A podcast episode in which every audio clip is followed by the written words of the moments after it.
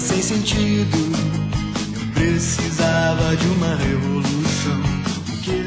Meu nome é Felipe Assad e existem três tipos de pessoas que ouvem esse podcast. As de cima, as de baixo e as que caem. Caralho. Caraca. Ah, Galera, aqui é o Nick e eu queria dizer que pro Poço, a única coisa que eu quero levar é o amor da cremosa.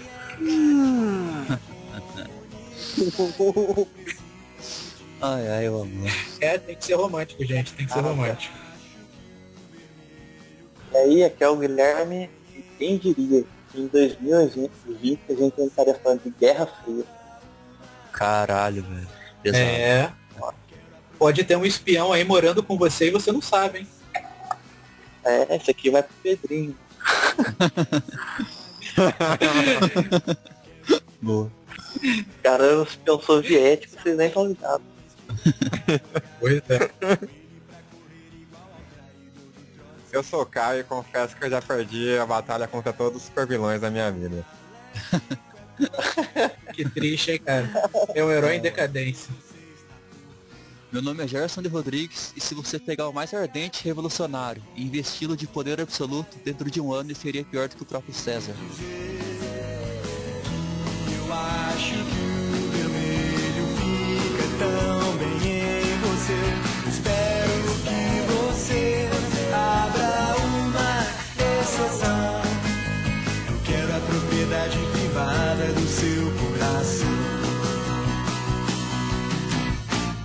Não deixe que a revolução te tome tanto tempo assim. Nos seus planos cuquenas guarde espaço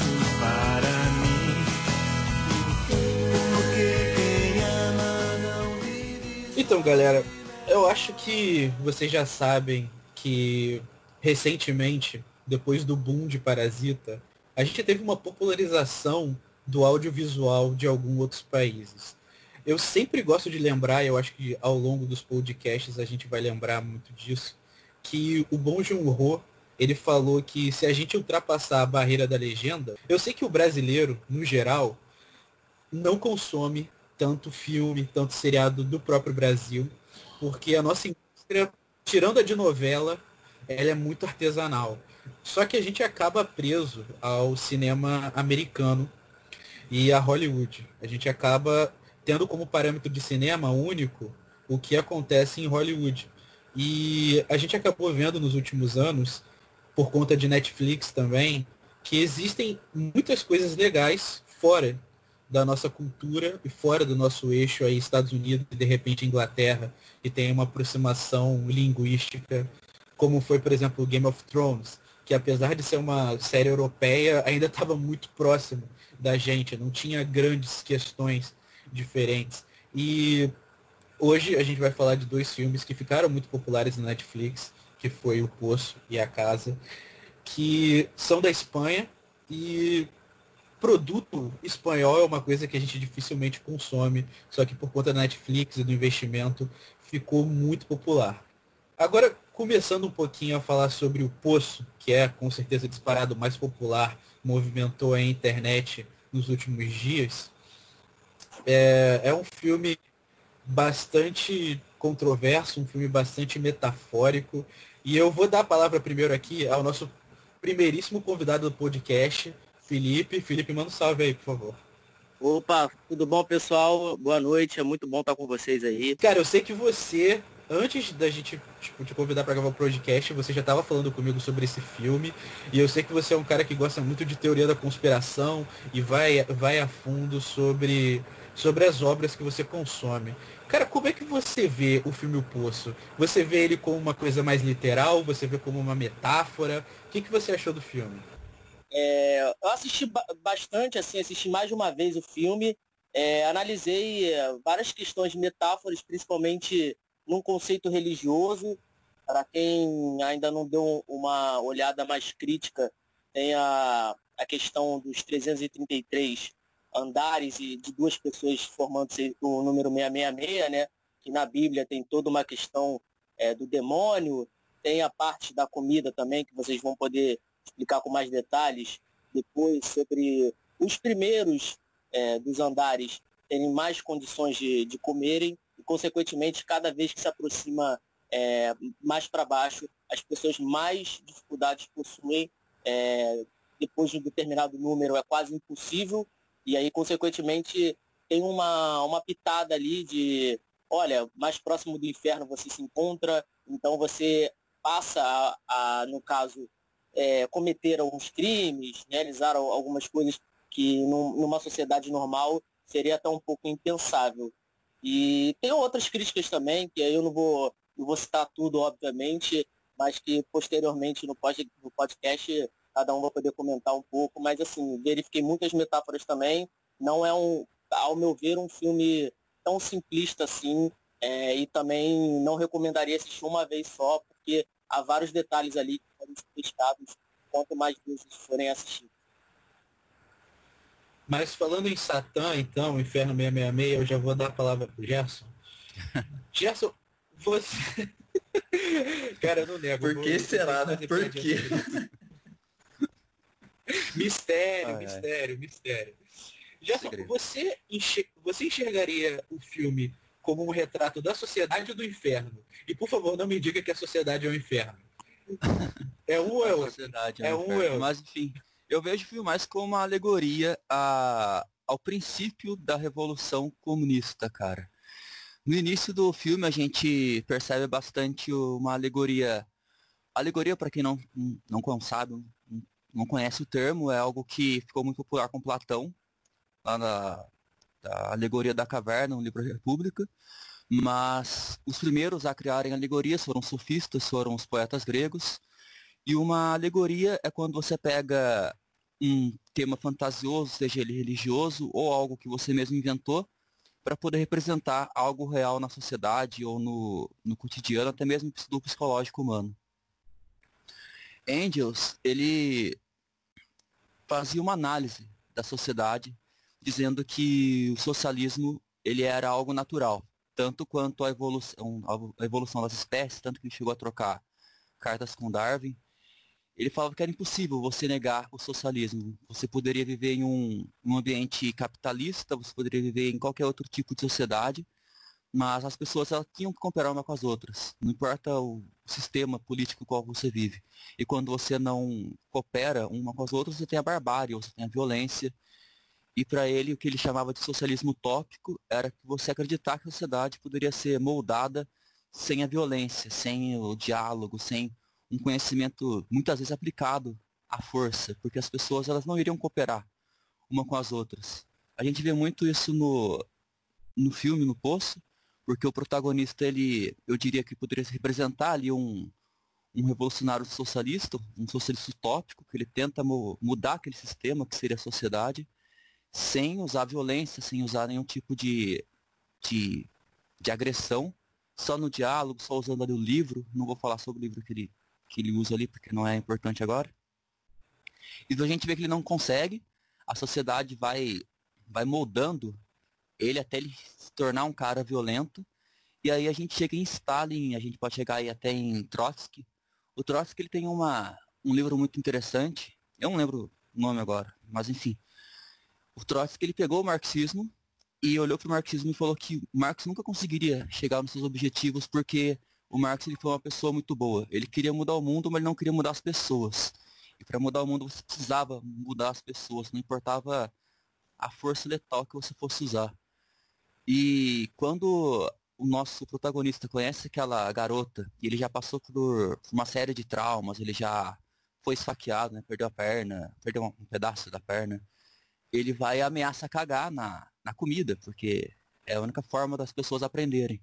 E o Trotsky, ele passa ali um pano para o Lenin dizendo que o lenismo só funcionou, ou não, né, depende do julgamento, mas enfim, porque o Lenin ele impôs a força ali na sociedade. Ou você cooperava com a União Soviética ou você morria. Não existia uma, uma segunda opção. E aos poucos no posto a gente vai ver que a única forma de moldar a sociedade seria com um sistema talvez ditatorial, talvez ali um pouco agressivo, totalitário, mas também com um pouco da, da vertente socialista, da vertente comunista, mais pro Engels e pro Marx. Uma mistura de Lenin com, com Trotsky, com Marx e alguns revolucionários. Até mesmo por que não Che Guevara da vida. Então, assistindo o filme, eu senti muito que essa alegoria ela flertou com, com a nossa sociedade capitalista, tentando é, unificar o capitalismo, que não funciona de maneira nenhuma, com uma possível revolução comunista e socialista. E a gente vê que até um exemplo minúsculo, como uma prisão, é um sistema difícil, talvez até impossível de ser aplicado sem o uso da violência. Pelo menos foi essa visão de início que eu tive. Depois eu falo outras, outras teorias. Bom, é porque é, o que eu acho interessante, eu estava brincando ali no início, é que cada um vê a, o poço ali, a prisão, de, de uma maneira diferente. Tem um lado, como o Felipe falou, mais religioso ali, Sim. de todo um simbolismo incontestável do, do 666, e tem também uma crítica natural à, à sociedade. E eu senti também, isso que você falou, esse viés revolucionário, porque é, para quem não, não viu o filme ou de repente não se lembra desse detalhe, eles começam a fazer uma revolução pacífica, de forma pacífica, tentando conversar, só que conforme eles descem e eles encontram pessoas cada vez mais violentas, cada vez mais moldadas pelo lado ruim do sistema, eles acabam indo para a violência. Eles querem uma coisa melhor, mas eles se moldam mais pro, pro lado violento. Eles acham que, tipo, a sociedade não vai avançar se não tiver essa violência, essa, essa questão. Isso no filme, o, a forma como, como é retratada. Caio, você acha, você concorda com essa visão de que as revoluções que realmente vão mudar a sociedade, a cabeça das pessoas, elas têm que ser violentas ou hoje em dia, de repente hoje em dia, com a internet, com informação correndo mais rápido, elas podem ser mais pacíficas. Como, por exemplo, está acontecendo agora, eu estava vendo hoje ali, é, vários artistas se juntando para fazer um show contra o Covid, fazendo propaganda, enfim, uma forma mais pacífica. O que, que você acha disso? Bom, é, é, é uma pergunta engraçada. Eu particularmente acho que é, não tem muito como você mudar as pessoas como elas são hoje. Não importa se você vai ser pacífico ou agressivo. As pessoas tendem a se voltar ao que elas eram, mesmo que elas mudem brevemente.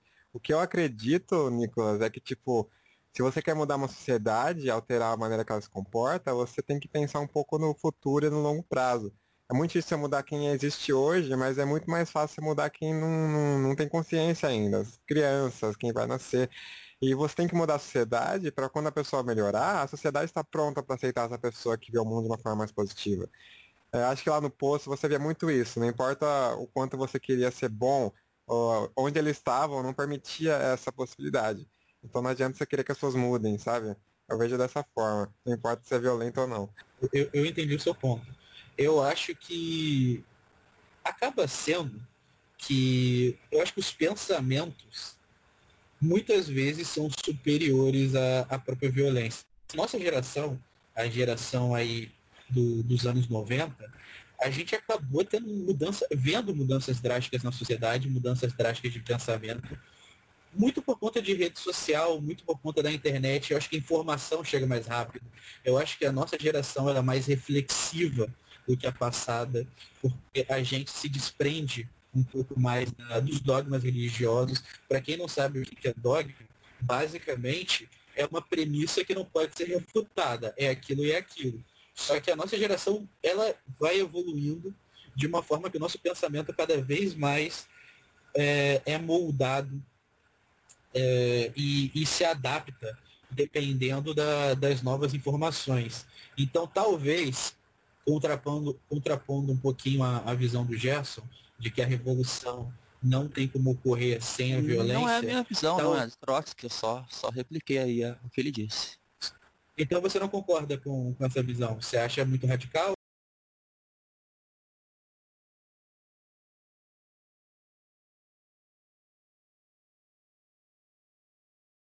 Ah, cara, acho que depende do contexto. Nosso contexto atual, onde é possível existir um diálogo, existe diversos grupos LGBT aí espalhando o amor, a gente não vive um contexto de guerra, sabe? Então, no nosso contexto, na nossa história, eu acho que a revolução violenta não seria o caminho. Mas, na época do Che, Revolução Cubana, é, as comunas de Paris, enfim, Segunda Guerra Mundial, nessa época era um contexto de guerra, então a violência ela era ela era necessária, mas hoje em dia não, não faz sentido a violência.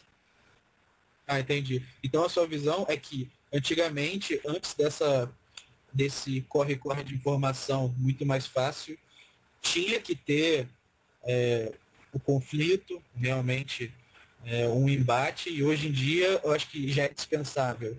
A gente Sim, já consegue mudar mais a cabeça. contexto de guerra, né, cara? Uma, uma simples manifestação com um pouco de violência ali contra, contra a polícia, ou vice-versa, já choca a sociedade, né? A gente não vive um contexto onde a gente é obrigado a matar para sobreviver. Então, uma revolução violenta hoje em dia é muito fora do contexto da nossa vida. Entendi. Bom, é, ficou, ficou bem ficou bem colocado. Maloche, o que é que você, como é que você vê essa, essa questão toda? Deu, deu uma opinião, um cara um pouquinho menos revolucionário que o Gerson. Eu, eu vou, eu vou tentar, eu vou tentar entender o, tanto quanto o Caio falou, como o Gerson falou, né? É, assim, eu sou um pouco da visão do Caio também. É, vai ser difícil você não ir pelo, pelo lado violento se você tiver uma força oposta ao seu pensamento. Então, se, que nem você deu o exemplo né, dos artistas reunindo, é fácil fazer uma coisa pacífica, assim, uma reunião, porque não tem nada se opondo a isso. Né? Agora, a partir do momento que você vai ter uma força ali, vai acabar gerando conflito. E aí entra o que o Gerson falou. É, ele disse que né, é impossível, né, é meio impossível ter revoltas violentas hoje. No nosso contexto ocidental, cara. Porque se você virar e olhar para o lado do Oriente Médio ali, você tem uma coisa que foi a, a Primavera Árabe, que é recente, aí, de uns seis, oito anos atrás, e foi uma coisa muito violenta, né? Que foi. É, teve a ajuda do novo mundo, da, da informação, tecnologia, mas acabou sendo violento também e até hoje perdura isso. Então, porque lá tem uma força oposta, entendeu? É que aqui no nosso mundo, no Ocidente, não surgiu nada que, que a gente precisa reivindicar ainda, entendeu? Ah, mas lá já tem um exemplo contrário. Então eu penso assim, é que nem o Caio falou. Enquanto você é, tiver alguém ali que está no poder e vai defender as ideias dele, e você quer impor as suas, vai ter um conflito, cara. Eu acho que isso que foi legal do filme, mostrar que ele, você pode ver duas formas o filme, né? Ele tem a forma toda é, de alegoria que vocês falaram, mas ele é uma forma muito brutal também de se mostrar, né? Você consegue enxergar ele por esse lado. E assim, é, ele mostra isso, que ele critica, tem toda a crítica ao capitalismo, ali a pirâmide social, né? Os, quem está em cima beneficia de quem está embaixo, mas a hora que ele vai tentar impor essa, essa ideia contrária, é tão enraizado o negócio ali que ele tem que partir para a violência. E acaba que a ideia dele é, é colocada, ele consegue a ideia dele, mas a um preço alto, né? Que talvez ele matou mais ali do que o sistema antigo. Então acho que o filme, é, acho que essa que é a grande proeza do filme, é mostrar isso, os dois lados da moeda. Né? Então, estão falando uma coisa interessante da nossa da nossa sociedade, de repente, já não caber uma revolução como é meio metaforizada ali no poço, em que os caras eles realmente têm que usar da. Mas eu, eu quero voltar para o Felipe, porque o Felipe ele, ele falou uma coisa interessante. Quanto mais baixo você vai, mais perto do inferno você tá. E de repente, porque, por exemplo, a comida, de acordo com o filme, e mais ou menos ele é um andar 50.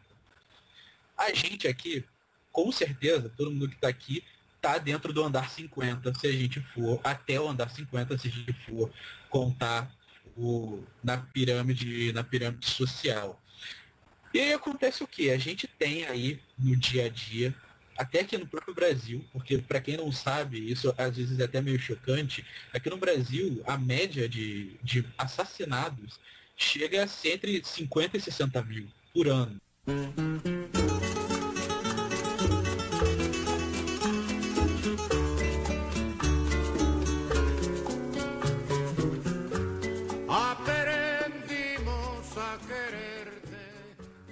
Ainda entrando no, no mérito de vocês, e o meu também, de que hoje a, a revolução mais violenta ela se mostra mais desnecessária, eu, eu acho o seguinte, tipo, o filme, ele, como a gente já falou aqui várias vezes, ele é muito metafórico. E aqui, todo mundo que está falando, acho que a maioria das pessoas que estão escutando, se não 100%, são pessoas que estão do andar 50 para cima. Isso eu falo porque eu acho que no filme, mais ou menos até o andar 50, as pessoas recebem comida. Em menor ou maior quantidade, mas estão comendo.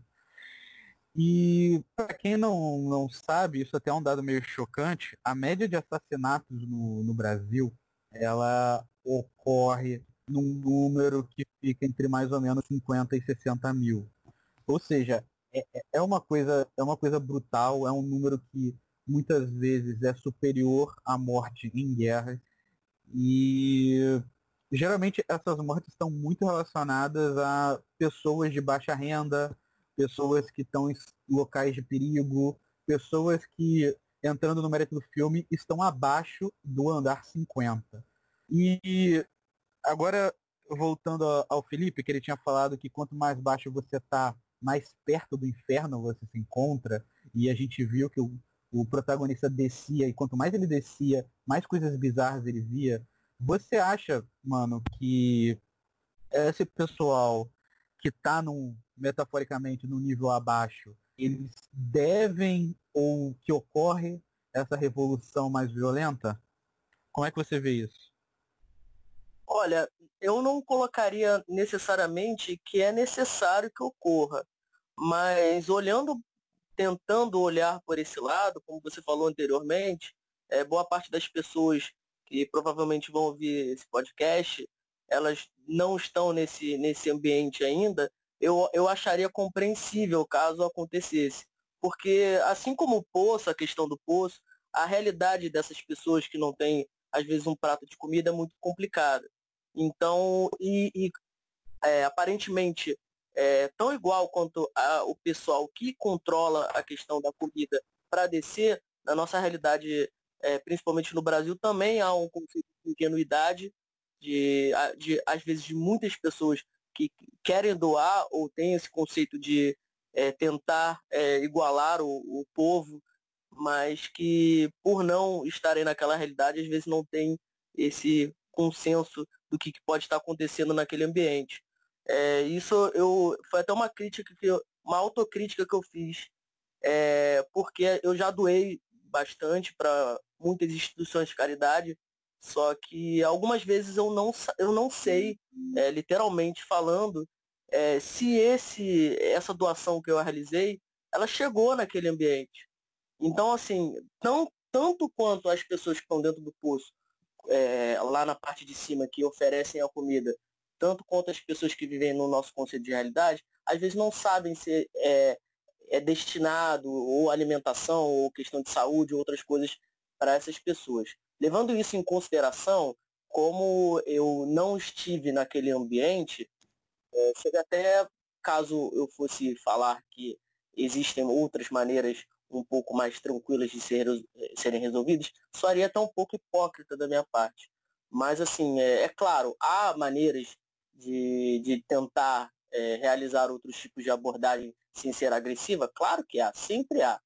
Porém, é complicado. É complicado até porque, como você falou, a, os índices de homicídio, de, de latrocínio, são altos. É, algumas vezes as ajudas é, externas ou até mesmo internas não chegam nesse ambiente, seja por ignorância no termo, é, não, não na ignorância de, de burrice, mas na ignorância de, de não ter aquela visão do que está acontecendo é, literalmente naquele ambiente, quanto num contexto um pouco mais global. Então, assim, é, levando por essa consideração, eu acho que seria um pouco mais compreensível entender caso a abordagem dessas pessoas fosse um pouco mais radical nesse sentido.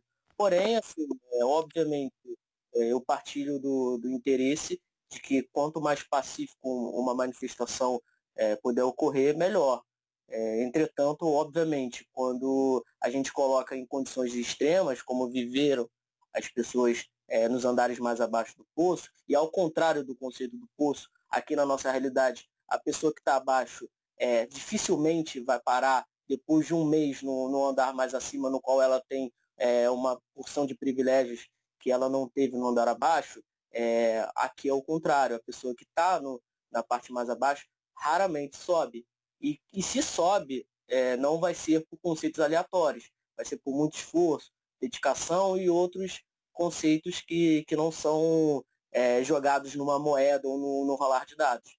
Então, assim, é, eu entendo, eu, eu acho que sim, é, é mais suscetível a ocorrer uma abordagem um pouco mais energética, mas ao mesmo tempo, é, no meu conceito mais pessoal, eu gostaria muito que, que isso não fosse colocado em prática, que outras razões mais pacíficas fossem em primeiro lugar, ou com a ajuda do Estado, ou com a ajuda é, da iniciativa privada, ou seja, seja lá como for a ajuda, é, como esse caso do próprio coronavírus, que é, vários artistas estão apoiando é, por vontade própria, eu acho que o conceito de solidariedade tem que ser abordado sim, porque quanto mais solidariedade for oferecida, é, menos problemas e, e, um pouco mais de igualdade a gente consegue é, dar ao, ao, brasileiro em si. Mas é isso. Mas, mas com certeza. E para porque eu, eu acho que o assunto tá, tá até ficando um pouco pesado, porque o filme ele é pesado. A gente... Dá uma complementada. É, a gente tá falando sobre violência e revolução. A violência, ela só existe dentro de um conceito de revolução, dentro de uma revolução, quando ela é necessária.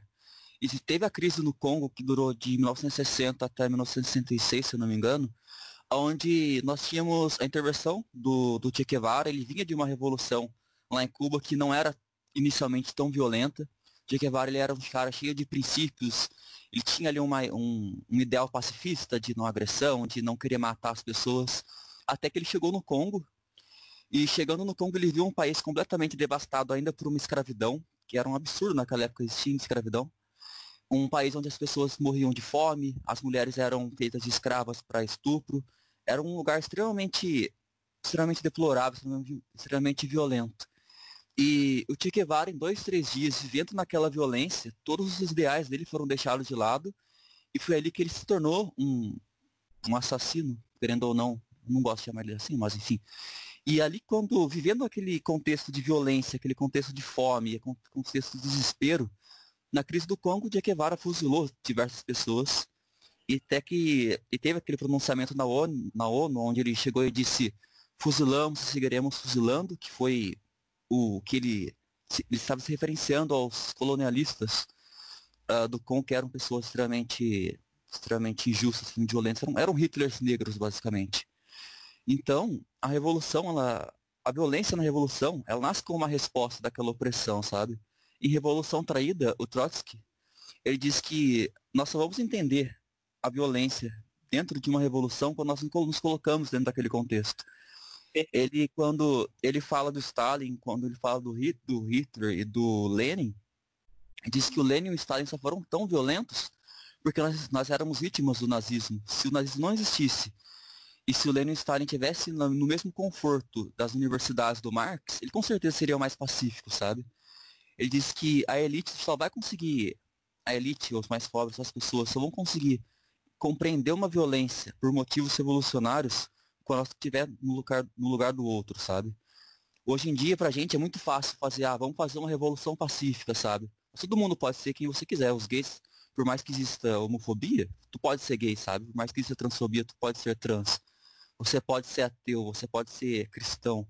Nós vivemos ainda um, um país democrático, por mais que a gente tenha um Hitler, um Hitler tupiniquim no poder. Nós temos muita liberdade, sabe? Como o Guilherme falou anteriormente.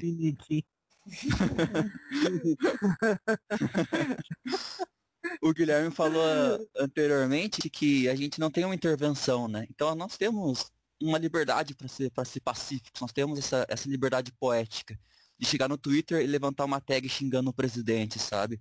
Nós temos uma tag poética de, de uma tag não, uma liberdade poética de levantar tags e atacando o exército brasileiro. Nós temos essa liberdade. Mas se a gente fosse colocar, se colocar lá na crise do Congo, na Revolução Cubana, ou na União Soviética, ou na. Ou numa própria Alemanha nazista, né? Ou na própria Alemanha nazista, tu vai ver que as pessoas elas matavam para sobreviver, tá ligado? A revolução, ela. Quando ela é violenta, é porque não existe outra opção, sabe? Se fosse possível colocar flores no lugar de armas, todo mundo faria, mas. Mas não é sempre que a gente vive em um contexto pacífico assim. E no poço eles não tinham outra opção a não ser matar para comer, sabe? É, e assim, só complementando o que o Gerson disse, é, É exatamente isso. Eu acho que o Poço ele é feliz em contar a história, a história dele, mostrando algo tão básico do ser humano que é a, é a fome, né, cara? Que é algo que Sim, acaba cara. tornando todos iguais ali e todo mundo vai, vai fazer o que for necessário para conseguir comer. Porque é que é luta pela sobrevivência que vira. E eu acho que ele consegue pôr.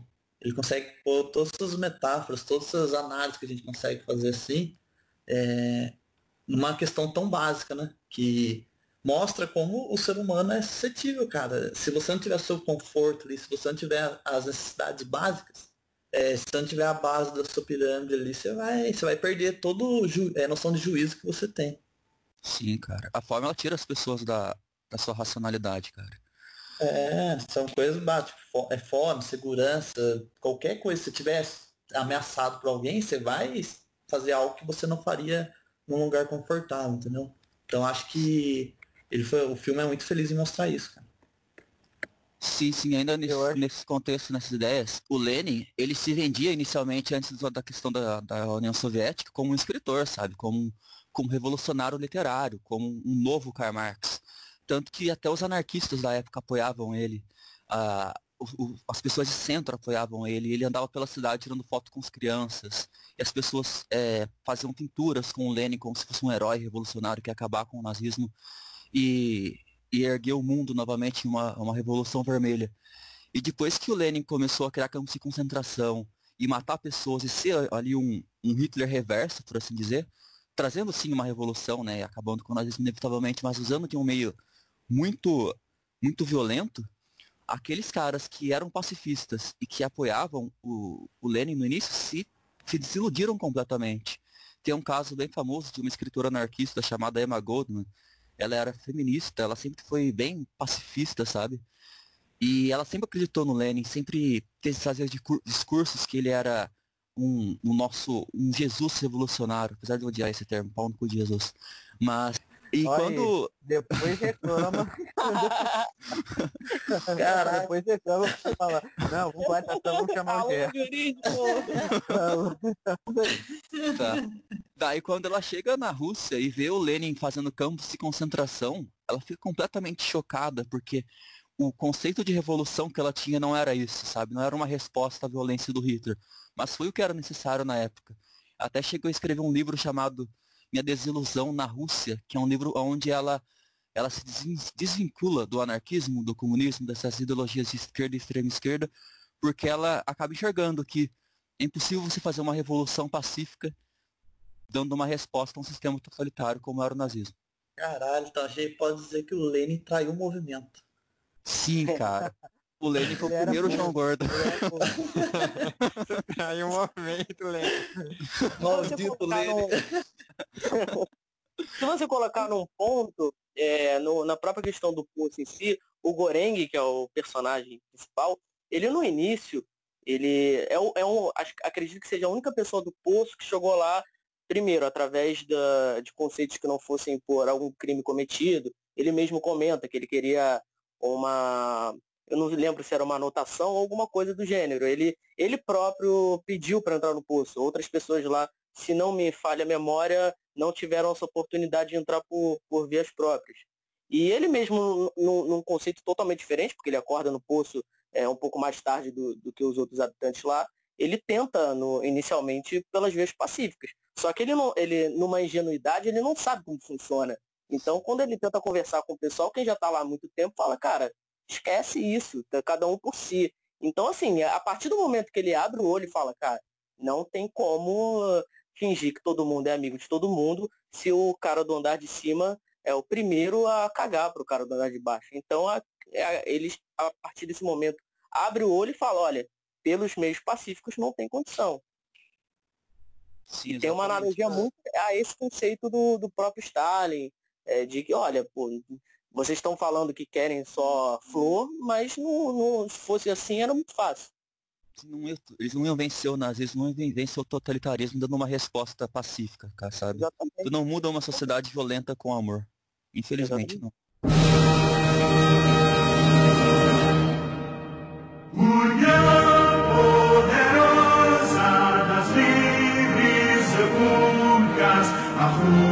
家是流。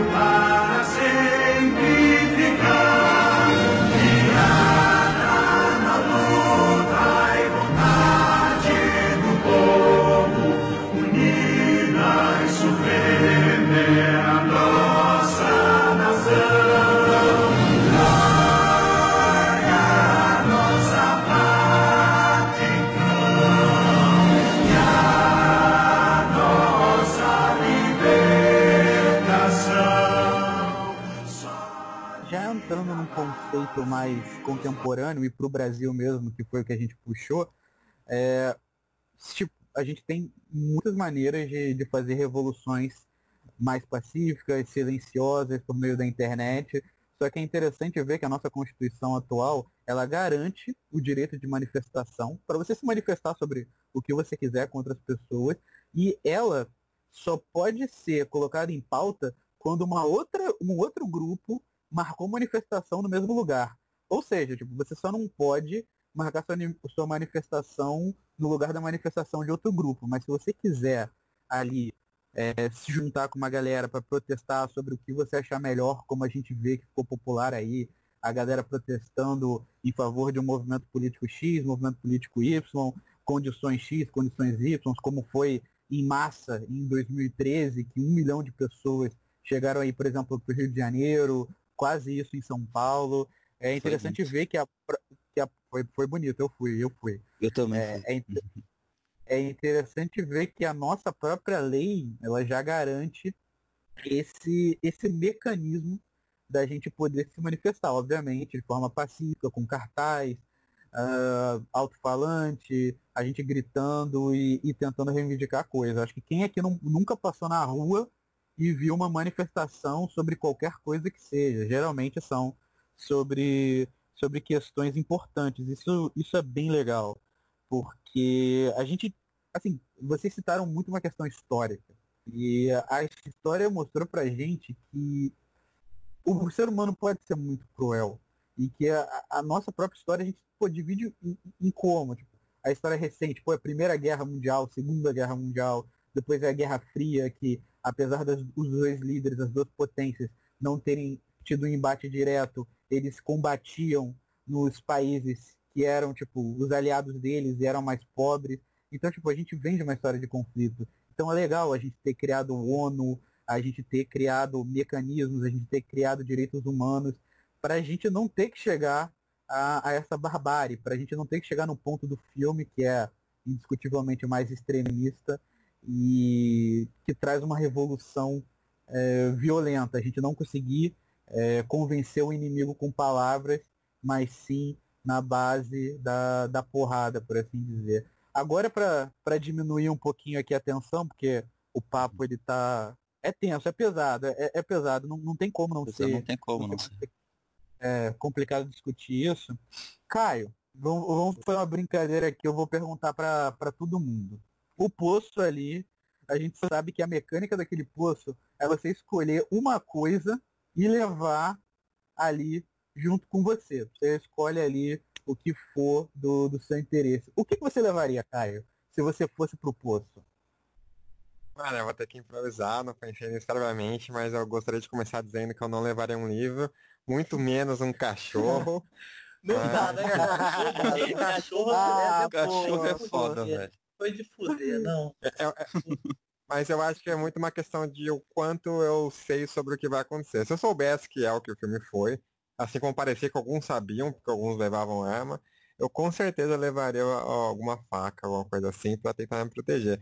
Porque não. Ele levaria for... a Samurai Plus.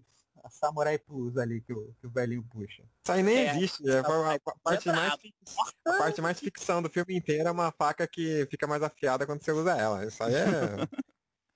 Pior do que o elevador descer sem nenhum acorde, entendeu? Mas eu, é, seria uma faca. Ou sei lá, mano. Uh, eu não, não, consigo imaginar alguma coisa útil se eu ficar preso na cadeia. Você, Malaloche, o que, que você levaria? Puta, acho que eu vou.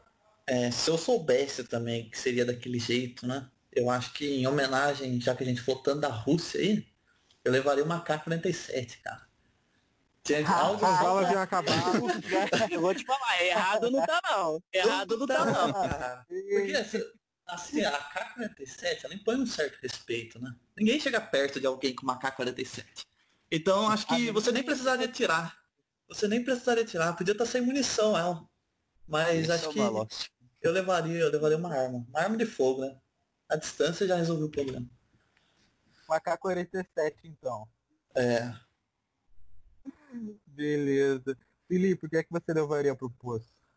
Olha, eu pensei muito e eu também coloco em dois cenários. Se eu soubesse o que aconteceria lá, eu também iria de arma, porque querendo ou não, nos níveis mais abaixo é quase impossível você sobreviver sem, sem cometer algum tipo de problema, né? Se não for você, às vezes é o seu amigo, então, amigo entre aspas, né? Porque você entra com uma pessoa aleatória.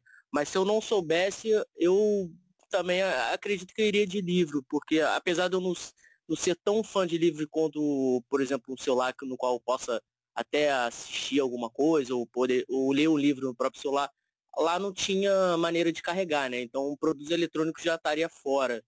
E acho que se levasse um livro muito grande, até os primeiros meses que eu tivesse na AM, eu iria poder ter algum tipo de diversão, né? Não, não, não lembro, assim, sinceramente, de alguma outra coisa de de que eu possa, que eu possa passar o tempo Queria sem. aproveitar e complementar. Eu possa, eu possa o tempo sem. Fala, fala. Fala, fala. Se eu não soubesse como é que ia ser, se só me desse informação, se ficar isolado, maior, maior cota, tem que levar alguma coisa, eu particularmente levaria um cubo mágico. Ia me arrepender fortemente depois de um tempo. Se ia se matar tentando resolver o cubo mágico. Eu ia Meu quebrar Deus. aquele cubo na cabeça de alguém e depois enfiar uma faca na garganta. Nossa, mãe do céu, só isso? Aí você ia virar comida de prisioneiro ali, você ia virar comida de prisioneiro, porque... Caramba. Um tabuleiro, Gerson, o que, um que, você levaria? Seria maneiro, um tabuleiro, um jogo de tabuleiro, alguma coisa que não fosse tão fácil de terminar. Bom, um jogo de tabuleiro, se quem não for jogar com você não for um psicopata, que quer te comer ali dentro do poço, tudo bem, eu acho. é. Claro que tem esse, esse detalhe também. Tem Pô, cara. Você pra quem não assistiu o filme, comer não é no sentido de canibal. Aliás, tá O que me surpreende, né? Tô confinado naquele não, lugar comer não comer um pessoal. É no é sentido canibal. Não, é eu falei errado, mano. Eu falei errado. Mas, ter, mas teve, teve, teve, teve ali uns dois sentidos. Teve ali um... oh, não, olha, olha, ali, olha ali o Caio. Gente, o, o Poço já tá fazendo referência a canibalismo e necrofilia, gente. Olha que filme pesado, cara. Agora eu quero ver, Gerson, a gente tá, tá interrompendo. Qual é o objeto que você levaria? Cara, eu levaria um lápis e, e um caderno, porque eu sou poeta e adoro e o sofrimento é a minha fonte de inspiração. Então, mesmo sabendo do contexto do poço ou não sabendo, em uma prisão qualquer, eu iria levar. E depois que que a minha angústia ficasse tão forte a ponto de eu não conseguir escrever, eu simplesmente me matava, porque, enfim, vou morrer de qualquer forma, tá ligado? Me matava, ou... Já eu... ia dar uma de John Wick ali, com É, isso que eu ia falar. É, é isso. Caraca, tipo assim, é, porque... Na hora que falou lápis, ele, é. ao mesmo tempo que ele escreve, ele vai poder matar o maluco, entendeu? O cara tá não, mas... Me matar ia dar muito trabalho, porque ter que sobreviver, enfim, viver já é ruim, sobreviver é pior ainda. Então, eu ia aproveitar ali o, alguns dias daquele lugar horrível para ter uma fonte de inspiração, escreveria alguns poemas depois me matava. Não tinha nenhum segredo. Ninguém Olha, gente, a gente não recomenda as instruções do Gerson aqui nesse podcast, entendeu? Fique saudável. Eu levaria uma lapiseira que quando você gasta o grafite, é, nasce mais grafite dela. Que nem a... você tinha que sobreviver. Você tem que sobreviver pra você publicar os poemas depois, cara. Não, mas a questão é. não é nem fama, saca? Se o meu, meus livros, meu, meus poemas atingem tipo uma ou duas pessoas, já tô feliz. Se alguém ali pegar o papel e ler, e também sentir vontade de se matar, eu tô mais feliz ainda. Agora eu imagino você escrevendo poemas e é... jogando no e caindo nos andares abaixo, cada um lendo um trecho. Isso, cara, é tudo espalhado. É melhor, Alguém amarra o Gerson pra comer ele, ele fala, calma aí, calma aí. Lê o poema primeiro e fala o que você achou, depois você come. I love you, Pumpkin. I love you, honey bunny. Everybody be cool, this is a robbery! Any of you fucking pricks move! And I'll execute every motherfucking last one of you!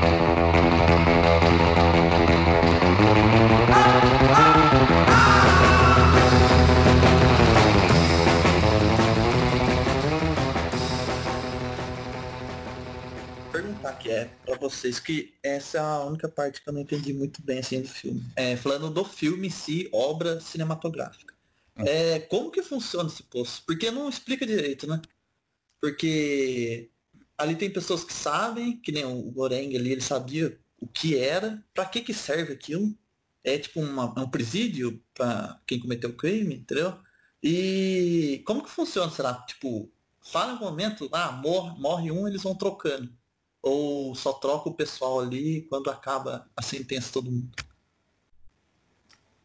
Eu acho que é uma alternativa à prisão, tá ligado? Eu acho é que, tipo, prisão. você não quer ir pra prisão, você vai pra lá se arriscar. Fala é, porque... filme que é uma prisão pra, pra reformular a sociedade ou algo do gênero. É um experimento social. O... É. Fala em algum momento. Entendi mais como experimento social do que como prisão, porque que nem ele não, ele não fez nada. Ele, se não me engano, ele vai para lá para parar de fumar, não é? Que ele fala que ele vai perder o vício. poder receber um relatório do Estado. É, tem a menina que trabalha lá que vai também, a que se mata, né? É, a que se mata. Então não é uma prisão, é um experimento social. É, não, não é prisão. Acho que não é todo mundo que cometeu o crime. O velhinho é, né? Eu esqueci o nome dele não. Mas foi um crime bem, bem inocente. Ele jogou uma televisão pela janela e sem querer matou alguém. Né? Que Nossa. premeditado. O que mais poderia acontecer, né? Jogar uma televisão pela janela. um não, experimento, mas, mas, também uma, uma forma de é, uma tentativa de prisão também, mas não para crimes muito complexos, né? Até porque falaram que, se não me engano, era até nove meses, ou, ou não lembro, era seis meses, nove meses, o período máximo que a pessoa ficava lá. Caraca. Não, o Goreng ele ficou um ano. Eu acho que ele, o, o, do Goreng, o não, o Goreng é o protagonista, o outro é velhinho lá da Samurai Blue. Ele, o protagonista ia ficar seis meses, só que o outro velhinho citou que ele tinha um ano para ficar, alguma coisa assim. Ah, mas é que tá, o velhinho, ele, ele acredita que ele tenha ficado mais porque ele chegou a cometer o, o crime, né? O Goreng ele foi por, por é, questões pessoais ali, tanto querer parar de fumar, tanto quanto para receber. Talvez é, o, o, o, número de tempo que você fica ali seja de acordo com, com alguma coisa que você queira ou com algum crime que você cometeu. É, é exatamente como é, como é o nosso direito penal, né? Dependendo do delito que você cometeu e ali dos seus antecedentes, agravantes, atenuantes, você vai ficar um determinado tempo ali no cárcere. Ou não, acho... né? Ou tem outras penas alternativas. Eu acho que experimento social não é, porque parece ser uma coisa que existe há bastante tempo já, né? O poço, assim. É uma coisa que todo mundo conhece, né? É, a gente não sabe. Eu acho que ninguém sabia o que rolava lá dentro. O velho, o cara do começo é começou tá a lá dentro. Não, não é, não é que quem sabe tá lá dentro. Eles aprenderam também, entendeu? No final do filme, o cara também sabe como funciona. Exatamente. Eles, eles é, acho que eles entram sabendo que ali é, pode parecer um conceito de prisão, mas eles não sabem da, daquelas regras básicas, da, da questão da comida e nem da se você guardar comida você vai morrer. É, provavelmente eles devem falar, olha, você vai passar um tempo lá de acordo com alguma coisa, é, um crime cometido ou algo do gênero, e, e você só pode levar uma coisa que você, que você queira. Então o pessoal deve ter entrado lá basicamente achando que era uma prisão diferenciada, né? E que a comida, jamais imaginariam que a comida desceria, senão, talvez, eu acredito que se me desse a oportunidade de escolher o poço ou a morte, eu preferia a morte, porque cair no número 200 e pouco e ficar sem comer, e depois cair no, é. no outro número que possa ser menor ainda, imagina, dois meses sem, três meses sem comer. Sem dúvida. É, é horrível, né? Imagina Mano, que... Eu lembro que no, no cara que joga a televisão, ele fala que ele deu. Foi dada a opção para ele ir pra cadeia ou ir pro poço, não fala? Então eu acho que as pessoas não sabem, porque aquilo lá é pior que cadeia. Não, pra ele deu, deu a opção de ir pro reformatório, reformatório psiquiátrico ou poço. É, eu prefiro ficar amarrado Nossa. na sala de colchonete, filho. Cara, que é... em, em clínicas psiquiátricas é bem tenso, cara. Não é ah, algo que eu escolheria não, velho. Puta, canibalismo. Mas, mano, pior do que ser comido vivo. É, Ah, cara. É. é. não é tão... É, realmente. Cara, mas a parada é que, tipo assim, a gente tá julgando vendo o filme. A gente sabe tudo que acontece lá. Só que, tipo, a gente tem que lembrar que a pessoa entra lá, como já foi citado aqui, sem mentalidade nenhuma. Eles acham que é só uma pena alternativa e, e que vai ser cumprida normalmente como seria numa prisão tradicional. Ou um pouquinho diferente, não sei. É, tipo, é uma prisão que ela é vertical só. É, eu não, não sei, até já, já... Por favor. É, não, eu só queria dar um adendo. Eu acredito que seja até um pouco melhor na, na, no pensamento deles com a prisão normal, porque eles podem escolher o alimento que eles mais gostam. Exato, exato. Tem esse detalhe também. E podem escolher um objeto para levar, sabe? Na prisão você não vai escolher nada para ir contigo. Então é, é me parece uma alternativa interessante para muita gente. E já tipo, fazendo um gancho, se eu se eu tipo vou pro poço sem informação nenhuma ou com a informação que eles têm ali, eu lembraria um livro também. Eu porque tipo, a gente tem que manter nossa mente nossa mente entretida, mas eu levaria um livro bem grosso porque de repente eu vou precisar dar na cabeça de alguém, aí já já é um livro e uma arma ao mesmo tempo uma coisa da hora também do, do filme, assim, outro né, falou do alimento aí, né? Se você pensar, se cada um comesse o alimento que escolheu, teria alimento para todos, sim, certo? Para todo mundo, sim. Aí mostra a ganância, né, também, né? Que você viu o jeito que a turma, a turma vai no, na mesa. E o conceito inicial era justamente esse, você escolhe o teu alimento, você é. o teu alimento e você não toca no alimento do outro. Tanto que a moça do, do cachorro é a primeira visão, olha, se cada um comer sua parte e deixar uma parte ali, todo mundo se alimenta, mas aí a ganância, obviamente, fala mais alto, né? Cara, eu vi essa questão como uma metáfora para nossa sociedade, isso é até uma discussão que está acontecendo agora, da questão das pessoas que têm grandes fortunas. Porque, assim, existe gente numa grande numa miséria, enquanto existe gente com uma fortuna imensa, sabe? Uma fortuna imensa ali, dinheiro que gerações não vão conseguir gastar não entrando num mérito de tipo se é certo eles terem esse dinheiro, o que, que eles fizeram para conseguir esse dinheiro. De repente, num papo futuro a gente fala sobre isso. Mas eu vi isso como metáfora da sociedade em que, cara, existiria dinheiro para todo mundo, em tese, existiria recursos para todo mundo, só que como tem gente que tem muito, que no caso são ali os primeiros andares, as pessoas ali embaixo não vão acabar não, não, não tendo nada. E aí é uma, uma questão triste isso aí, você refletir sobre isso. É, exemplificando isso que você falou agora, Nick, é o momento que a gente tá vivendo, né, cara? Porque, que nem eu trabalho Exato. no hospital, é, na parte de suprimentos lá, a, o hospital tá tendo dificuldade de comprar material, máscara, luva, porque tá em falta no mundo. Aí você vê em países tipo Estados Unidos, que é uma superpotência, ele pegou prioridade na compra dos produtos da China que é quem fabrica quase tudo aí. 80% do mercado é chinês.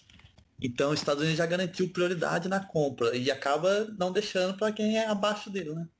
É um momento que a gente tá vivendo Pô, isso, cara. Excelente exemplo, excelente exemplo. É exatamente o que acontece no filme, exatamente.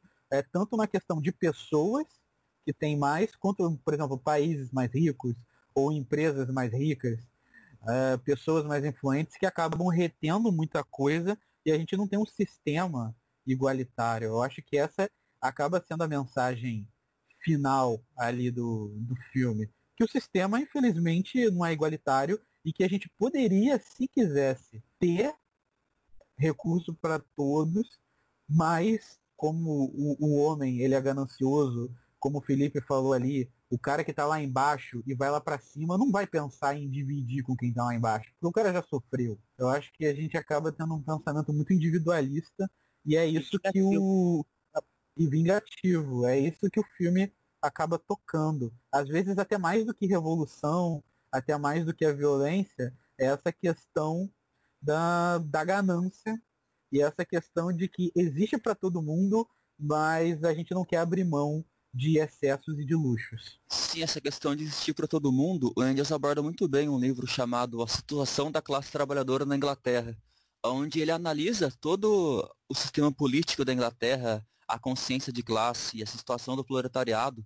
Ele faz um cálculo quase que quase que matemático e científico, onde ele vê que se se a elite da Inglaterra tivesse consciência de classe suficiente, não existiriam pobres na Inglaterra. Seria impossível, mesmo que se você não tivesse nenhum tipo de estudo, nenhum tipo, nenhum tipo de trabalho, por assim dizer. Seria possível manter todas as pessoas da Inglaterra em um sistema totalmente igualitário, mas devido à ganância, como vocês mesmos falaram, a, não sobra para ninguém, acaba existindo pobreza.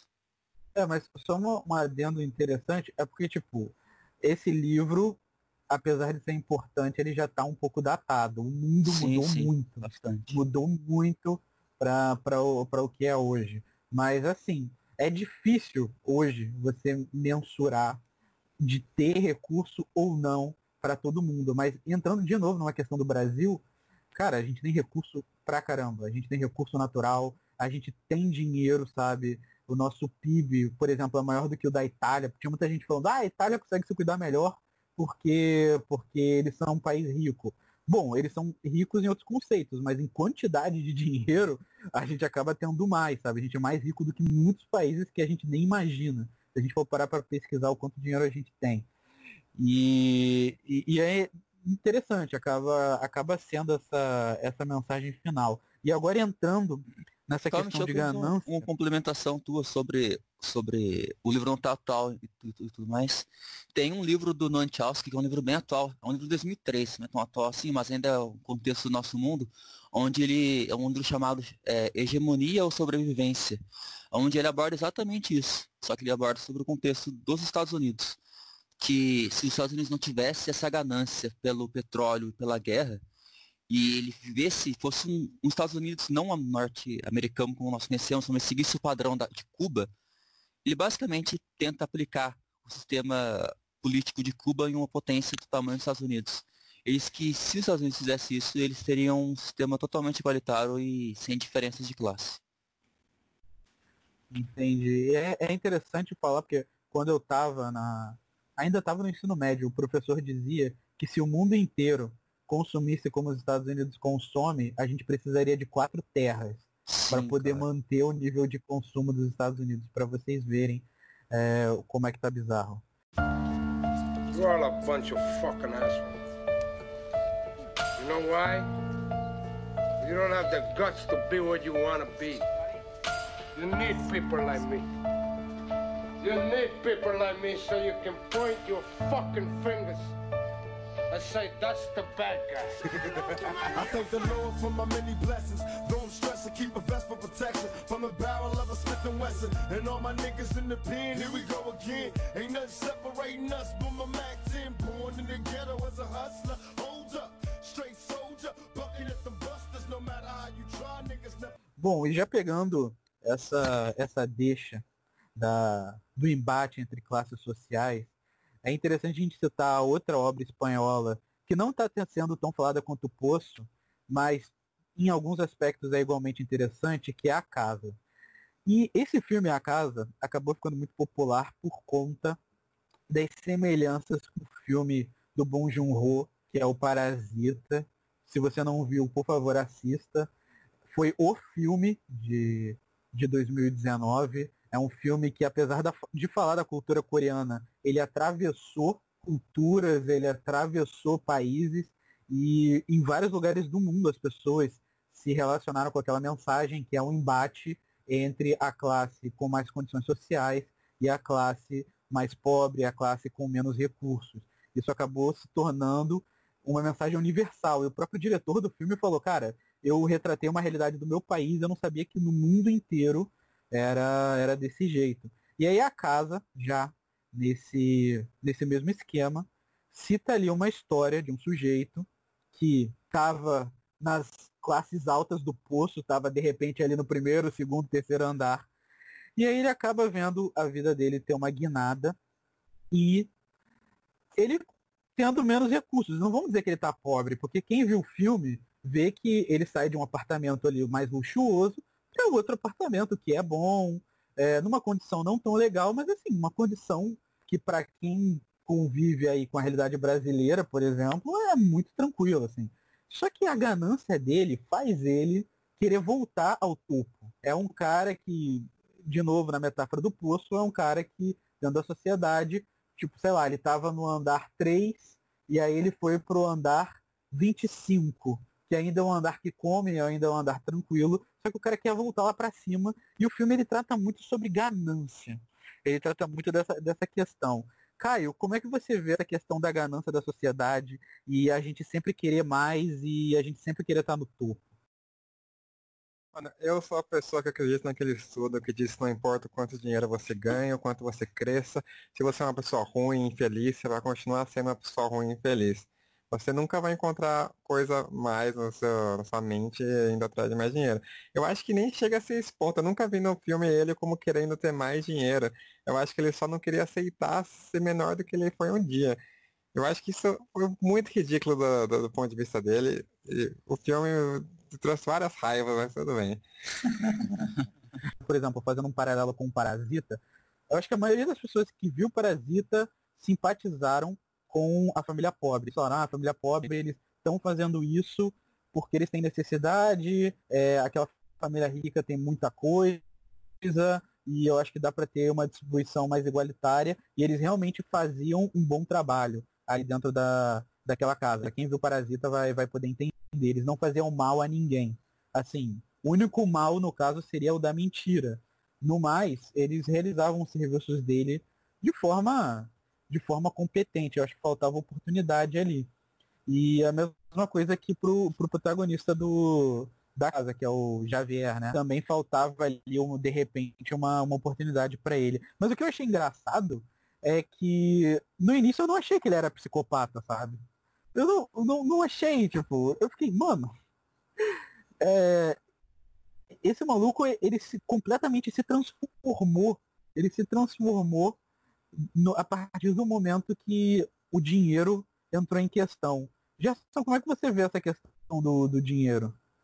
Cara, eu odeio dinheiro, eu sou bem desapegado à questão material mesmo, sou mais apegado emocional.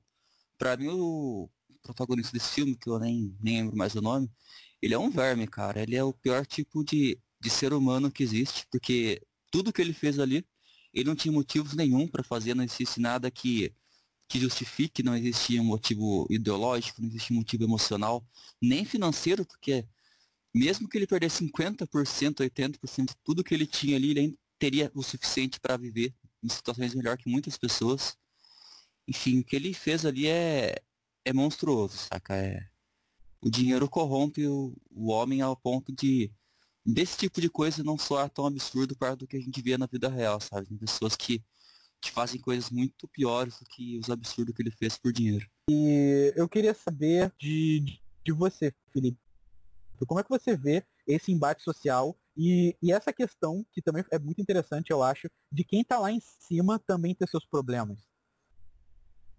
É, é um conceito um tanto quanto pouco abordado, porque geralmente na, a gente olha pela visão a um pouco abaixo e tem um pensamento de que se a pessoa atingiu um índice de riqueza ou de felicidade através da, da própria riqueza, de que ela não possui nenhum dos problemas. E isso é. O filme aborda isso até com, com uma delicadeza de um, de um personagem que, é, que vira vítima, né? Que de um conceito do Javier, que é o personagem principal, a vida é, dela é perfeita e ao mesmo tempo quando ele descobre aos poucos é, como que era a vida do, do casal que ele tenta utilizar de suas da sua sociopatia ali para tentar tomar o lugar deles, ele percebe que a vida não é muito bem assim, né?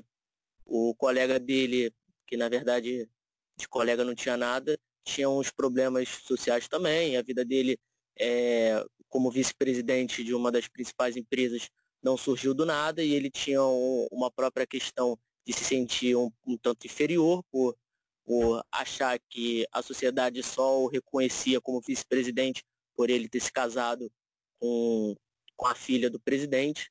Então, assim, ele vai percebendo ali, só que ele não tem essa delicadeza de tentar entender, e eu, particularmente, até fui enganado, porque no começo do, do, do filme, eu tinha um pensamento de que ele ali iria tentar utilizar das suas cartas, mas que não faria um mal em si, tentaria ganhar a amizade deles, mas não não um momento sociopático ali totalmente bizonho que o Javier é, cometeu. Então, assim, é, isso é bom para poder exemplificar que não só uma pessoa ser rica é, faz com que ela não tenha problemas. É claro que é, entre você ser rico e ter problemas e ser pobre e ter problemas, todo mundo quer ser rico e ter problemas mas não, não, não necessariamente ter dinheiro significa que, que a sua vida é maravilhosa. E eu queria também abordar um, um, uma das questões que foi comentada anteriormente, da, da questão da, do próprio conceito do ser humano sempre querer mais. É, seria legal comentar que o Javier ele é publicitário. Então, assim, ele é publicitário em Barcelona. Ou seja, ele faz é, diversas propagandas com o que melhor pode, pode ter, o, ser, o que o melhor o ser humano tenta almejar. Então ali a, a própria questão do trabalho dele faz com que ele, é, no início, é, se sinta com vontade de ter tudo aquilo que as propagandas que ele mesmo inventa. Então, a partir do momento que ele perde esse status social, é, essa questão do materialismo que é, é impregnada até no próprio trabalho dele, faz com que uh, dificilmente alguém vai ter um, um, uma mentalidade ali fora de, desse conceito se você trabalha com, com comercial para você ser rico, entendeu? Então, assim, a partir desse momento, eu, eu é até um pouco estranho falar, mas no início eu achava que o, que o, o Javier era vítima, que eu vi uma pessoa é, um, um, dos pensamentos que a maioria já teve algum dia de, olha, estou me sentindo velho, talvez aquele emprego que eu almejei, aquele status que eu tive por algum problema é, foi retirado, e aí a partir desse momento eu, eu que sempre tive no topo, é, caí um pouco e, e, sou considerado velho, as pessoas falam sobre, é, no, no próprio filme sobre juventude, de ideia mais disruptiva, e que ele não possui, porque ele é de um, de um conceito anterior, e ali ele se vê um tanto quanto frustrado. E é complicado de falar, né? Apesar de que, obviamente, ele não foi inocente ali em momento nenhum. Mas é uma visão do mesmo modo do poço, da, da questão da social, que quando você toma uma rasteira, cada um pensa de uma maneira diferente. É, só rapidão, é uma coisa é, da hora que o filme fez assim, é de montagem, né? Que o comercial que ele mostra no, na primeira cena, o comercial que ele vende, é a cena do final dele, né? Que é a família na casa ali, tocando a mesma, a mesma ópera ali. E fica engraçado, porque mostra o tanto de podridão que às vezes tem por trás dessa felicidade, né? Que ali no final, beleza, ah, ele tá com a mulher, tá com a filha, um casão, mas olha o que ele fez para conseguir isso, entendeu? Eu acho que é o que ele. É o trabalho dele, né? O que ele vende, né? Ele vende essa imagem final, essa ilusão. E, e ele se mostra... deu bem ainda, né, cara? É, cara. É da, é da hora que a montagem ele ficou bem feita. A mesma cena aí. É ele olhando a piscina na casa dele, ele chegando, cumprimentando mulher, filha. Ficou. Foi legal essa parte do filme. É, é interessante pra gente ver que, tipo, muitas pessoas aí que estão num topo, que em tese, pô, são bons profissionais, são boazinhas, tem ali seus podres para poder estar tá onde estiver, onde estão, entendeu? Para poder chegar ali na, naquele ponto, eles têm toda uma história meio, meio tensa na questão a isso. E ele chegou a, a, a cometer ali. Eu não vou entrar na questão do, do assassinato do colega, entre aspas, dele, porque isso aí não tem o que discutir. Isso aí o cara realmente foi muito escroto ali, ele parasitou literalmente a vida do, do próximo sujeito que entrou no apartamento dele. Mas ele chegou a matar um pedófilo, ele chegou a matar uma outra pessoa para chegar onde, onde ele queria. Caio, como é que você vê a, esse outro assassinato, esse outro, a moral desse outro assassinato? Porque ele matou um cara que era um pedófilo. Como é, como é que você vê? Mano, eu achei essa morte engraçada porque eu fiquei, tipo, a princípio Tipo, ah, eu, eu coloquei o pedófilo como vilão do filme, sendo que algumas anos atrás eu olhei pro personagem principal e falei, eu quero que ele se foda, porque ele matou um cachorro, mano. De repente eu me vi torcendo pra outra pessoa se foder, falei, calma aí, esse filme tá tentando me manipular. Daí fiquei irritado. Mas. eu acho que é a questão de. Dos, mano, ele, ele demonstrou se incomodar com o fato da, de colocar uma câmera lá dentro. E isso é válido, mas ele não matou ele por causa da criança, né? Ele poderia ter feito algo muito mais normal uh, sobre isso se fosse pela criança. Ele matou ele porque não queria que ele contasse a, as coisas dele. Mas sinceramente, ele devia morrer pegando fogo junto com o cara. é muito louco isso. Cara, era um verme, né? Que loucura. Eu, eu, acho que acabou sendo, tipo assim, um encontro de vilões, sabe? Tipo, um vilão encontrando com o outro. Aí, tipo, os dois, obviamente, têm atitudes reprováveis.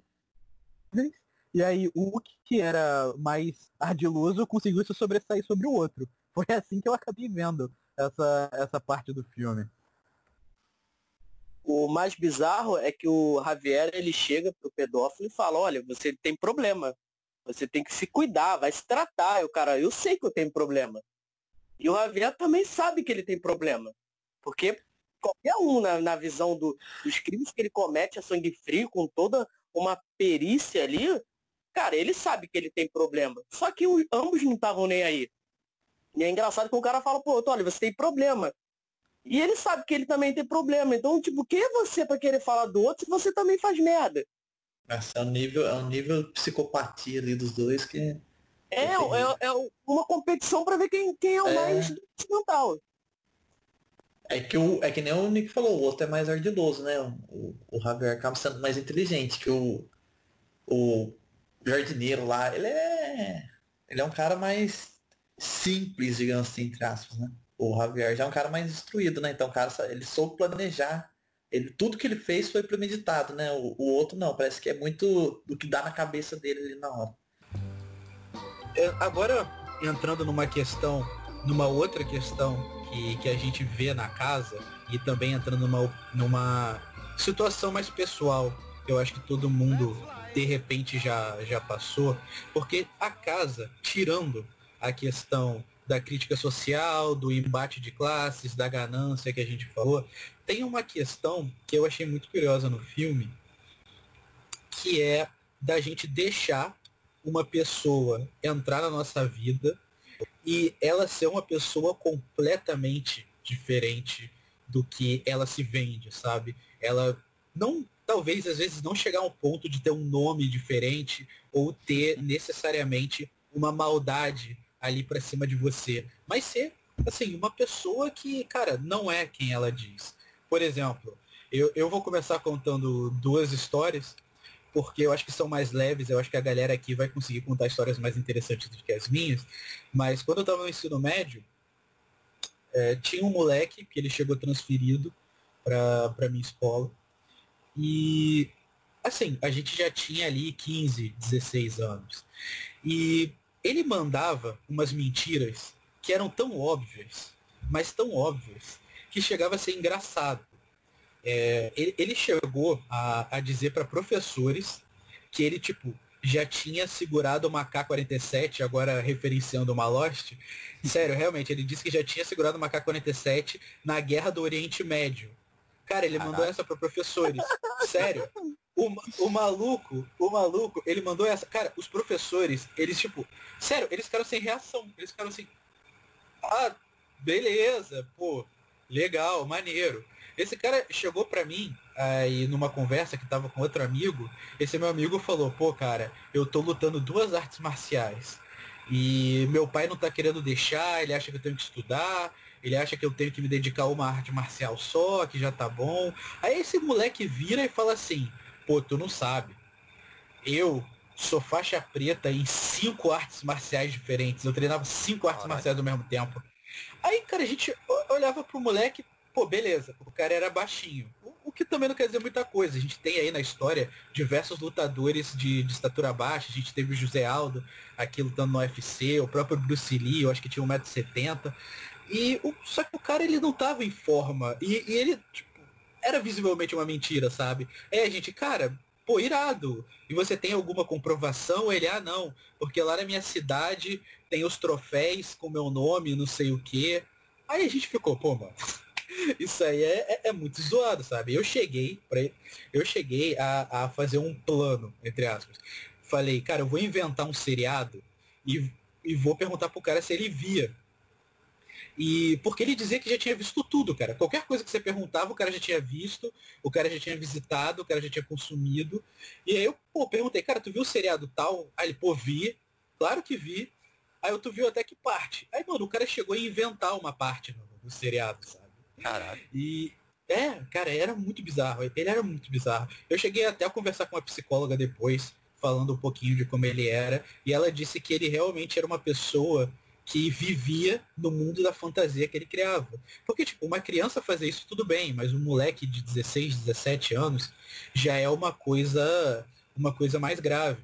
Isso é, tipo, ele se vendia como uma coisa e, na verdade, ele era completamente outra. Só que no caso dele era muito óbvio. E uma outra questão que eu queria falar, agora de um cara mais parasita, isso já foi na, na época de faculdade, isso também já, já não é, assim, de repente não é tão grave mas, pô, era um moleque que quando ele fazia amizade com você, o cara, ele automaticamente queria ir pra tua casa, ele abria tua geladeira, comia da tua comida, pedia para você co cozinhar para ele, tá ligado? Ele pedia para você cozinhar para ele. Ele queria pegar tuas roupas emprestado. Ele che chegou ao cúmulo que a gente tem um amigo em comum do, do moleque dormir na casa dele, eles terem aula na faculdade. O meu amigo, que era dono da casa, foi pra aula, o moleque ficou na casa dele, ficou jogando um Playstation, e aí ainda pegou uma blusa do meu amigo e saiu na rua e não devolveu mais, tá ligado? E aí, tipo, é uma questão de, tipo, pessoas que a gente deixa entrar na, na nossa vida que, que às vezes são, tipo, ou não são o que elas dizem ser, ou tem uma relação completamente parasita com a gente. Isso, óbvio, foram dois casos mais brandos, mas eu queria saber de vocês. Felipe, você tem alguma história de algum, algum sujeito, algum homem, uma mulher, que dizia ser uma coisa e depois era uma, algo completamente diferente? Olha, eu tenho várias histórias, várias histórias mesmo. Que isso? Você muito bem sabe algumas, mas eu vou, eu vou listar duas também, que são parecidas com, com pessoas que você comentou também, mas que para mim são, são surreais. O primeiro caso é um pouquinho mais é, humorístico, né? É um garoto também que, para mim, nunca foi é, nenhum tipo de pessoa que dia diagnostica alguém, mas para mim ele era um mitomaníaco compulsório. Ele comentava também coisas desde o colégio, estudei com ele no ensino médio, ele comentava situações absurdas, como, por exemplo, ter uma, uma réplica de uma armadura de 60 quilos que ele é, queria um dia carregar numa guerra santa. E Meu coisas. Deus. Ele jogou no sub-18 do, do Botafogo, e até aí tudo bem, quem, quem poderia jogar é uma coisa até comum, mas falava que o treino dele era baseado em simplesmente carregar pneu de trator com pessoas dando chicotadas nele. Então, assim, Cara, questões assim completamente bizonhas. Ele falava que ele quando ia na lan house a senha dele era ultra secreta e era e era códigos é, binários com, com questões ali de hacker. E também inventava filmes que ele assistiu, é, filmes que jamais existiram. E aí chegava no momento onde a gente chegava, chegou a anotar as pérolas que ele contava e passava de, de 500, assim. Coisas que ele dizia que tinham caraca. na hora que começou o PlayStation 2 e que o, o pai dele era piloto de helicóptero e participou da guerra do Afeganistão e, aí a gente foi verificar, o pai dele era engenheiro, não tinha absolutamente nada a ver com, nunca participou de guerra nenhuma. Então, assim, é, ele chegava num ponto onde cada vez que a gente dava corda para ele, ele aumentava as mentiras. E cada coisa mais bizarra do que a outra. É, teve uma também que ele chegou a, a, participar de um, de um conceito de um, de um circo que ele gostava e que ele chegou a enfrentar um leão no combate físico. Coisas assim. Ah, que, não. Ah, quando, a não. gente, quando a gente O escuta quando criança, a gente começa já. O leão, essa do leão foi bizarra. E todas também, a da armadura também, que ele falava que escondia no local secreto, que a senha dele é assim, o, ele virou uma pérola ambulante no, no conceito de colégio e, e no colégio inteiro, pessoas que nem conheciam é, esse garoto já sabiam do apelido dele e falavam, ih, esse cara aí é uma lenda. Esse cara inventa é, histórias. Inventou que uma vez correu da polícia, que queria prender ele porque ele sabia conceitos ali de, de bandidos. E é, é uma coisa de louco, assim. Que, obviamente, posteriormente eu posso comentar um pouco mais de- da longa lista de pérolas dele.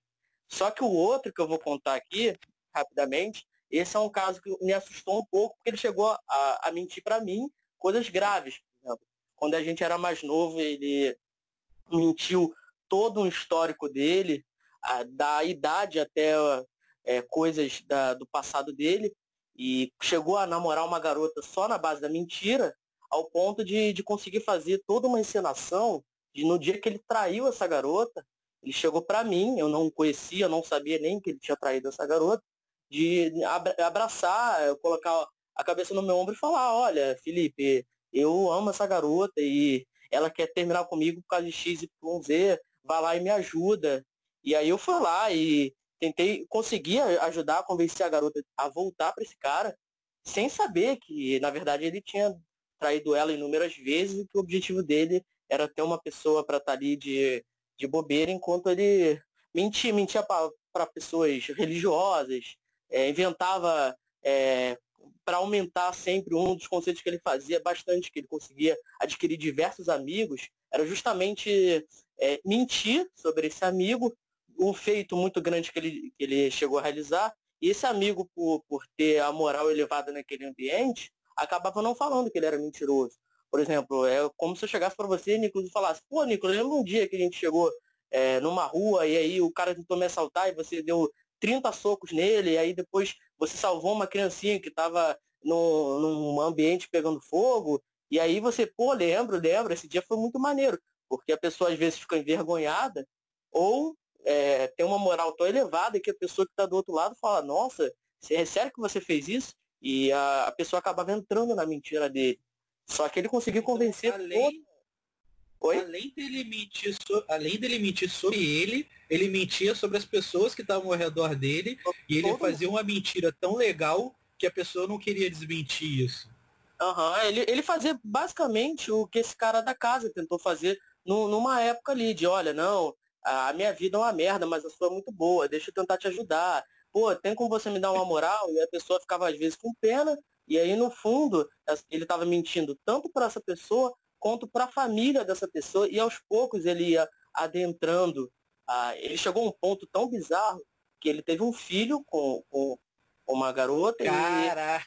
Olha. Ele teve um filho, omitiu que ele teve um filho com essa garota para outras garotas, e aí quando quando essas garotas vieram conversar com ele, ele falou que, na verdade, ele teve filho de uma maneira forçada, não sei o que, e ele, ele não, ele tinha uma característica do, mito, do mitomaníaco que ele é sensacional, ele não demonstrava emoção, emoção que eu digo não no caso de chorar, mas ele não ria da mentira que ele contava, ele conseguia chegar para você, olhar na sua cara e falar, olha, eu dei um tiro na, no fulano, e aí o cara rindo, ah, você tá de sacanagem, ele, não, não tô, então, assim, ele chegou a convencer todo um, um, quase todo um bairro ao redor dele, ao ponto de, de trair inúmeras pessoas.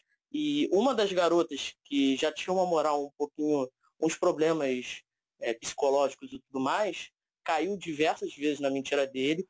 E até o, o momento que um dia ela, de tanto escutar mentiras, ela, olha, ele, esse cara não tem mais jeito.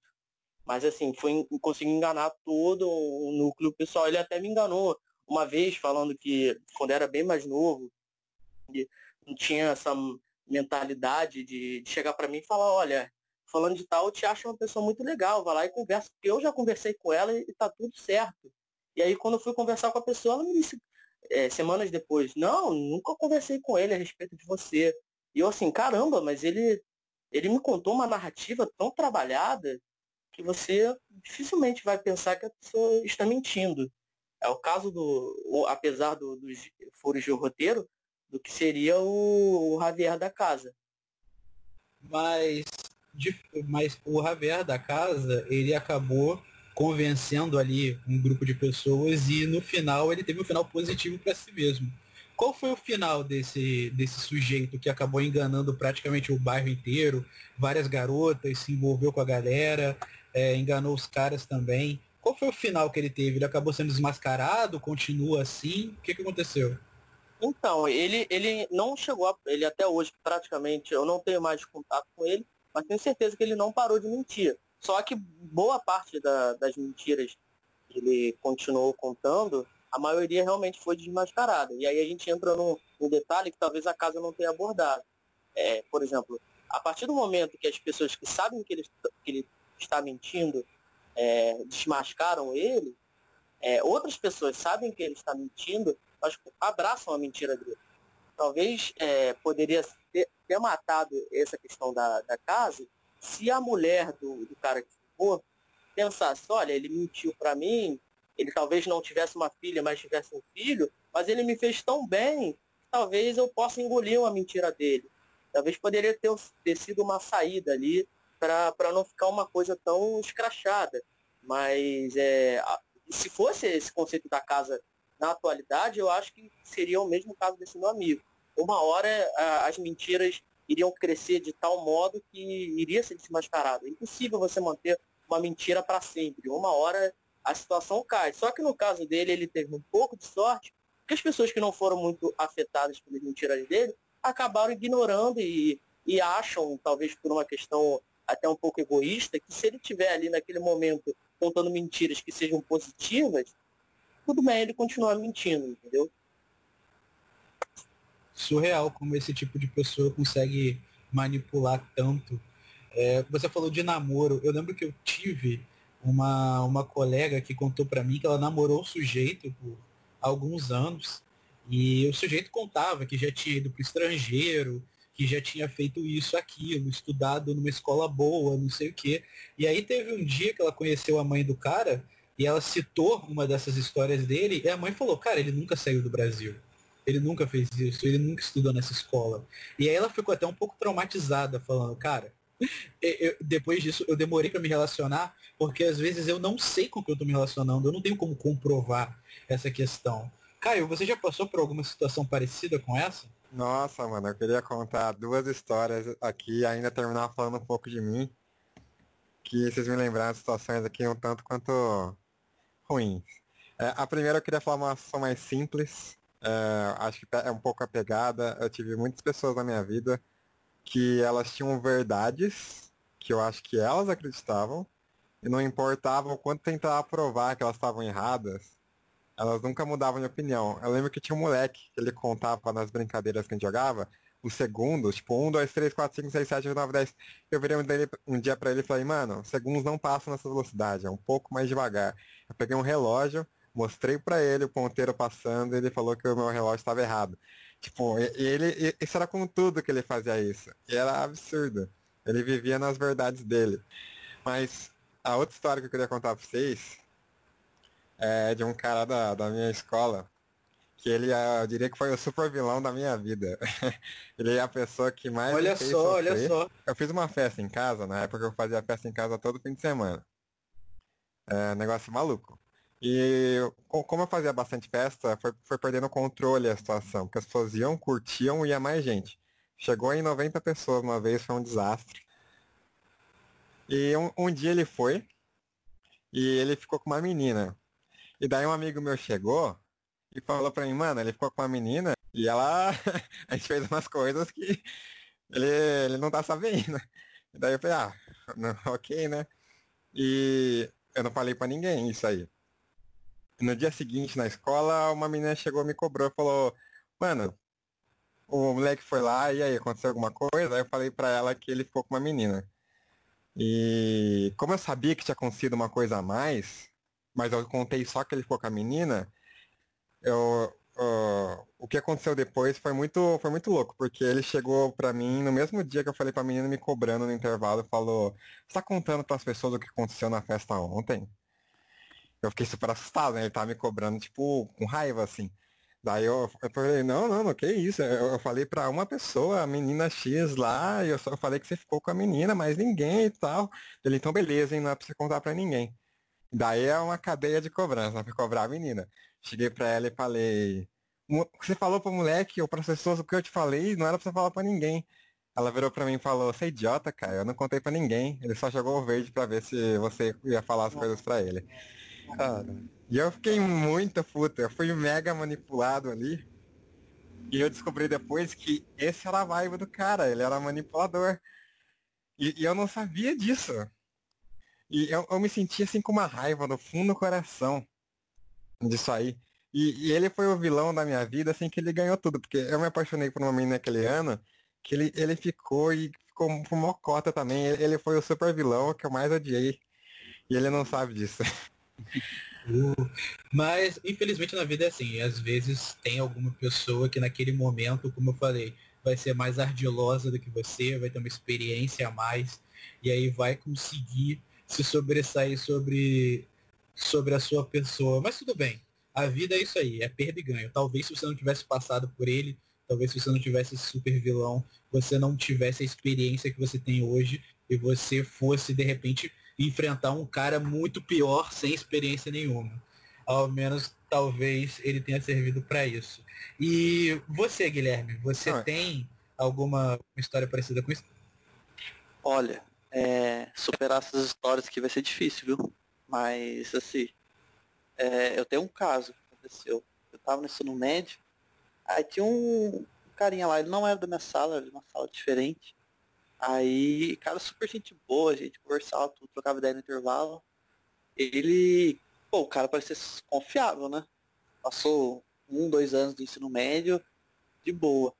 Aí chega no último ano, ele, ele chega pra mim no intervalo e fala que uma menina da sala dele é, tinha se interessado por mim, que ela tinha falado se ele me conhecia, como é que era o meu nome, que ela tava afim de ficar comigo, aquele papo todo, né? Aquela, aquela velha história. Aí ele chegou e contou isso pra mim, eu, né, lisonjado, beleza, quem que é, quem que é a menina, ele mostrou a menina tudo, aí falou, ó, vai lá, cara, só chegar nela. Aí eu fui com toda a confiança e certeza do mundo que era só chegar nela. Que a hora que eu chego com a menina, cara, assim, né, eu chamo a atenção dela, começo a conversar, aí eu falo, ah, tava conversando ali com, vamos falar o nome do rapaz, né, tava conversando com o um indivíduo ali, ele falou isso, isso e isso, e ela com uma cara, eu, eu fui percebendo na reação dela que ela tava sem entender o que tava acontecendo. Aí ela falou, ah, não é por nada não, mas eu nem sei quem você é, eu nunca falei isso pra ele, nada. E, e não tem nada disso, tem, existe essa história. Eu com aquela cara, né, de, de bunda que eu fiquei, eu voltei pro cara e fui tirar satisfação com ele, não, mano, o que, que você falou aí? Que merda que você falou? Que, pô, fez eu passar vergonha aí, né, cara? E ele, cara, ele jurou de pé junto que não, que ela tinha falado pra ele que ele não desmentiu a história dele, ele não falou a verdade. E o cara me zoou. Depois disso eu nunca mais falei com ele, eu não sei também como é que ele tá. Mas foi um grande filho da puta naquele momento. Nossa, mas por que será que ele fez isso? Foi só pelo caos mesmo? Pra, cara, pra te zoar? Ele tinha alguma inimizade com você? Não, pô, a gente se dava. Assim, eu não era amigo dele, não era melhor amigo, mas sim, sempre às vezes no intervalo a gente conversava, trocava ideia. O cara sério, sabe? Todo mundo ali que ficava uhum. mal dele falava que ele era sério, o cara meio CDF, assim. Do nada, velho, o cara fez isso.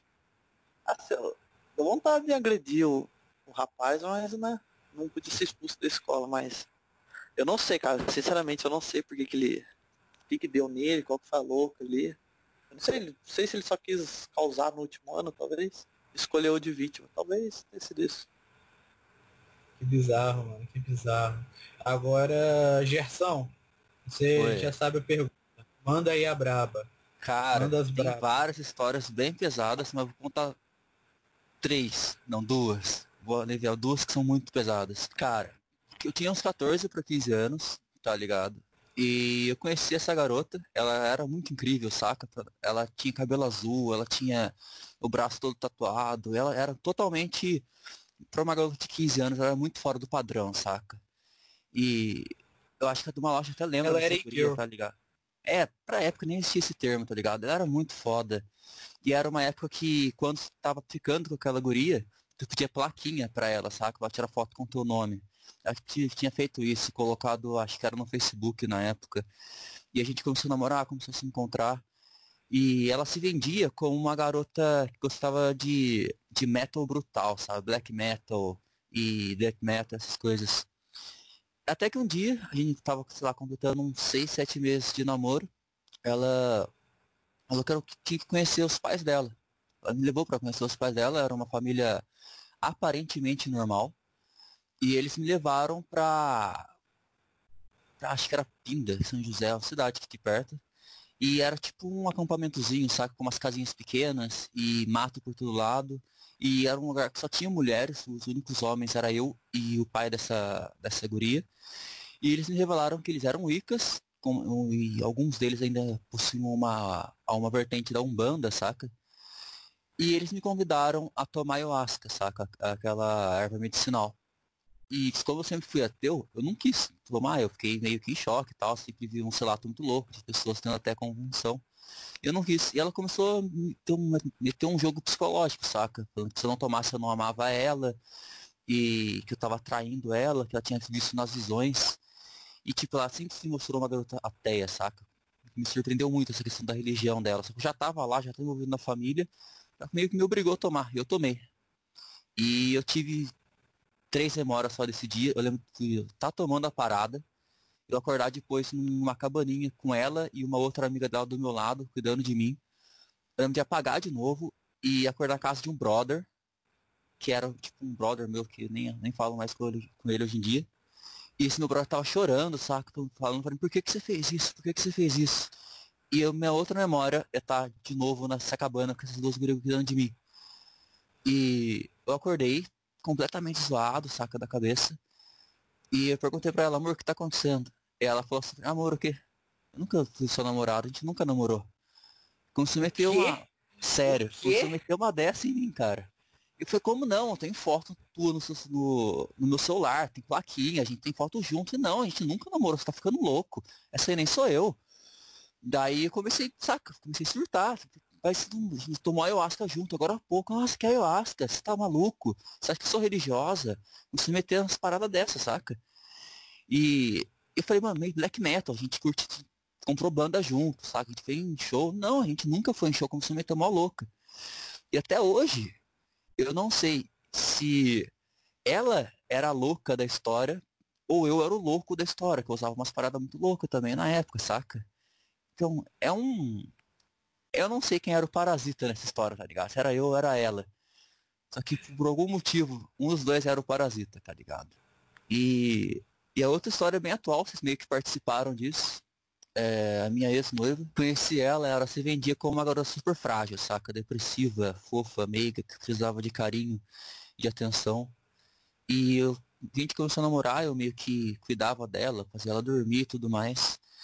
E em algum momento ela começou a se revelar ser extremamente manipuladora, saca? Exigir senha de rede social, tanto que eu não podia conversar com vocês nos nossos grupos. E eu tinha que usar códigos para não descobrir o que eu estava falando. Aí um dia, era a festa do meu sobrinho, saca? Meu sobrinho estava fazendo, sei lá, 5 ou 6 anos. Ela simplesmente surtou porque a minha tia olhou para mim. A minha tia, uma mulher, sabe, 850 anos.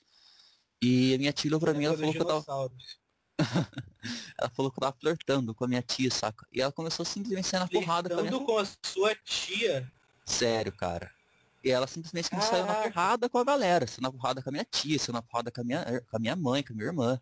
Me socou, na tá ligado? Na porrada, na porrada? Na porrada, na porrada, tá ligado? Que isso? Sério, cara. E eu perdoei Pô, ela, caramba. tá ligado? Porque ela inventou que ela tinha um problema lá, que ela tinha um, distúrbio intermitente, alguma coisa assim que fazia ela ficar agressiva, saca? Que ao longo do relacionamento, cara, ela tinha sempre um surto assim, de dar porrada nas pessoas, saca? Tanto em mim quanto nos meus familiares. Ela era uma psicopata do caralho. Caramba, então você acabou descobrindo que a, a sua ex-noiva era uma psicopata. Sim, cara. Todos nós. Vocês descobriram, né, cara? Porque por mim eu tava com ela até agora. vocês que é, me tiraram né, mas... É, é, essa história realmente foi, foi, foi bem surreal. É pra gente ver que, tipo assim, não é, não é uma coisa pra gente ficar tão paranoico, talvez, mas pra gente ver que existem pessoas que manipulam e que não, não são nada daquilo, daquilo que elas falam. Isso é sempre bom, a gente desconfiar de tudo, a gente ser um pouquinho cuidadoso com quem a gente tem intimidade, o que a gente coloca na nossa vida, né, cara? Que a gente coloca na nossa vida, porque não tem como a gente saber. Hoje em dia, com rede social, essas coisas, a gente consegue entrar na vida da pessoa mais facilmente, né? A gente vê o que, que ela faz, o que, que ela gosta, aí de repente uma mentira consegue ser captada mais rapidamente, mas mesmo assim tem muita gente que que é complicada. Eu mesmo, eu, eu não sei como é que vocês veem isso, mas eu mesmo, cara, se a pessoa não tem rede social e não posta pelo menos um mínimo da vida dela, não que isso seja assim necessário, tem gente que não gosta, realmente não tem uma parte tem uma parte muito não saudável rede social, mas assim, quando eu vejo que a pessoa tem pouca coisa, cara, eu já acho ela uma pessoa mega misteriosa, sabe? Cara, eu já fico assim, um mano, brother, muito quem será brother, que nossa, faz isso aí, cara. Tu sabe muito bem. Ele não tem, ele não tem nada em rede social. Nada, cara, nada.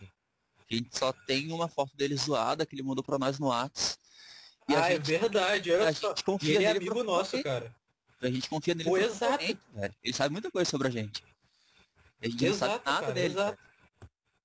Eu, eu já acho porque hoje em dia a rede social acabou virando também, assim, um cartão de identidade, um cartão de visita da pessoa E se a pessoa não tem esse cartão de visita, você já automaticamente pensa que ela está na defensiva ou que ela tem alguma questão interna, sendo que não, tudo bem, você pode não ter rede social, rede social realmente tem uns malefícios, mas só que acaba ficando um pouco um pouco bizarro, né? Shikari. もう昼が。こんちくしょう、バカ野郎、この野郎。Ô Nick, só deixando uma adenda aqui que não dá pra terminar esse podcast falando de Parasita sem falar do Pedrinho, né? Nossa, verdade, a gente tem que contar Caraca, Caraca velho. Cara, essa é bizarra. Essa, é, essa, essa aí realmente eu tinha esquecido, eu tinha esquecido, porque tipo, se o Caio teve esse primeiro super vilão na, na vida dele, no ensino médio, talvez o Pedrinho tenha sido o, o segundo super vilão com ou certeza, alguma coisa assim. Com certeza. O Pedrinho foi, o segundo vilão. vilão. Foi, foi um super vilão. E se pra, o Pedrinho pra... tiver aqui agora? Ih, mandou a brava, hein? Mandou a brava. Mas pra, pra quem tá escutando e não tá entendendo, qual é essa questão do Pedrinho? Eu, o Gerson e o Caio, a gente se conheceu na administração de um grupo de Dragon Ball. A gente administrava o grupo, o grupo era bem grande, tinha aí tinha umas 10 mil pessoas, né? Mais ou menos. 20, 30 mil mais ou menos, cara. 20, 30 mil pessoas, era bem grande o, o grupo. E a gente era administrador, basicamente os grupos aconteciam pelas nossas regras. E na época Dragon Ball era uma parada que estava bombando. Enfim, surgiu num belo dia, um sujeito fazendo ameaças de morte a gente ali dentro do grupo, falando que ia caçar um por um, ia nos assassinar. E por zero motivos, sabe? Zero motivos ele fez isso. E aí ele chegou e falou que o primeiro seria o Gerson, e ele deu o número da casa do Gerson. Ele deu o número da casa do Gerson e ainda deu um detalhe do, ah, o Gerson terminou essa semana com a namorada dele na frente de um banco. E eram, assim, dois detalhes que ninguém sabia. Não tinha como ele saber. E o Pedrinho, ele, ele manipulava a gente das conversas a ponto de fingir que era um de nós, né, velho? Isso era muito louco. A Sim, gente... porque a gente... Não, eu só, só eu queria que você comentasse essa questão dele ter dado informações pessoais suas e, e, e, tipo, a gente não sabia até hoje de onde que ele tirou isso. Não tenho a mínima ideia, cara. O único cara que sabia o meu endereço nessa época era aquele cara lá que. que era. Né? Pedro. Que era o Pedro. É o único cara que sabia o meu endereço. Porque foi pra ele então... que eu enviei o meu endereço pra ele enviar um post do Dragon Ball. Ele enviou pra mim e pro Elvis, se eu não me engano. Ou seja, pra todo mundo. É, então, é, é, foi uma parada bizarra, esse sujeito, ele criava perfis atrás de perfis, a gente chegou a conversar com ele, ele tentava manipular a gente fingindo que era uma pessoa, fingindo e não que tentava, era uma outra ele conseguia, cara. É, ele, ele tentava criar uma briga interna na gente, só que ele não conseguiu criar briga interna. É. Ele não chegou a esse ponto. Que a gente confiava no outro. O, o, o, mais incrível é que ele alterava a personalidade dele para falar com cada um de nós no privado. Sim, cara, sim, Comigo caraca, era um ser depressivo, precisando de ajuda, e ele sabia que eu sou uma pessoa mais afetiva e eu tentava ajudar ele. O Gerson, ele já metia ameaças, ele sabe que o Gerson tem que tratar ele dessa forma. E ele trocava muito rápido de personalidade, ele era muito bom fingindo ser algum ser isso era muito estranho. Cada época que ele aparecia, ele tinha uma personalidade diferente, velho. Cara, ele apareceu em várias e, épocas, velho. E o pior é que foi, foi um pouquinho bizarro, porque teve, a gente chama o primeiro ataque do Pedrinho, que aconteceu num determinado momento, acho que foi 2000 e... acho que, né, cara? Primeira, cara, o pior é que o cara não, não escolhe nem o nome bom, tá ligado? Pedrinho, tá ligado? Ah, quem é seu maior inimigo? O Pedrinho o Pedrinho. E aí, pô, esse sujeito, ele atacou a gente em 2014, aí a gente, ele meio que sumiu, aí depois, acho que três anos depois, O cara voltou, tá ligado? Ele voltou ameaçando a gente de novo. E eu acho que o objetivo dele era a gente sair da administração desse grupo de Dragon Ball, tá ligado?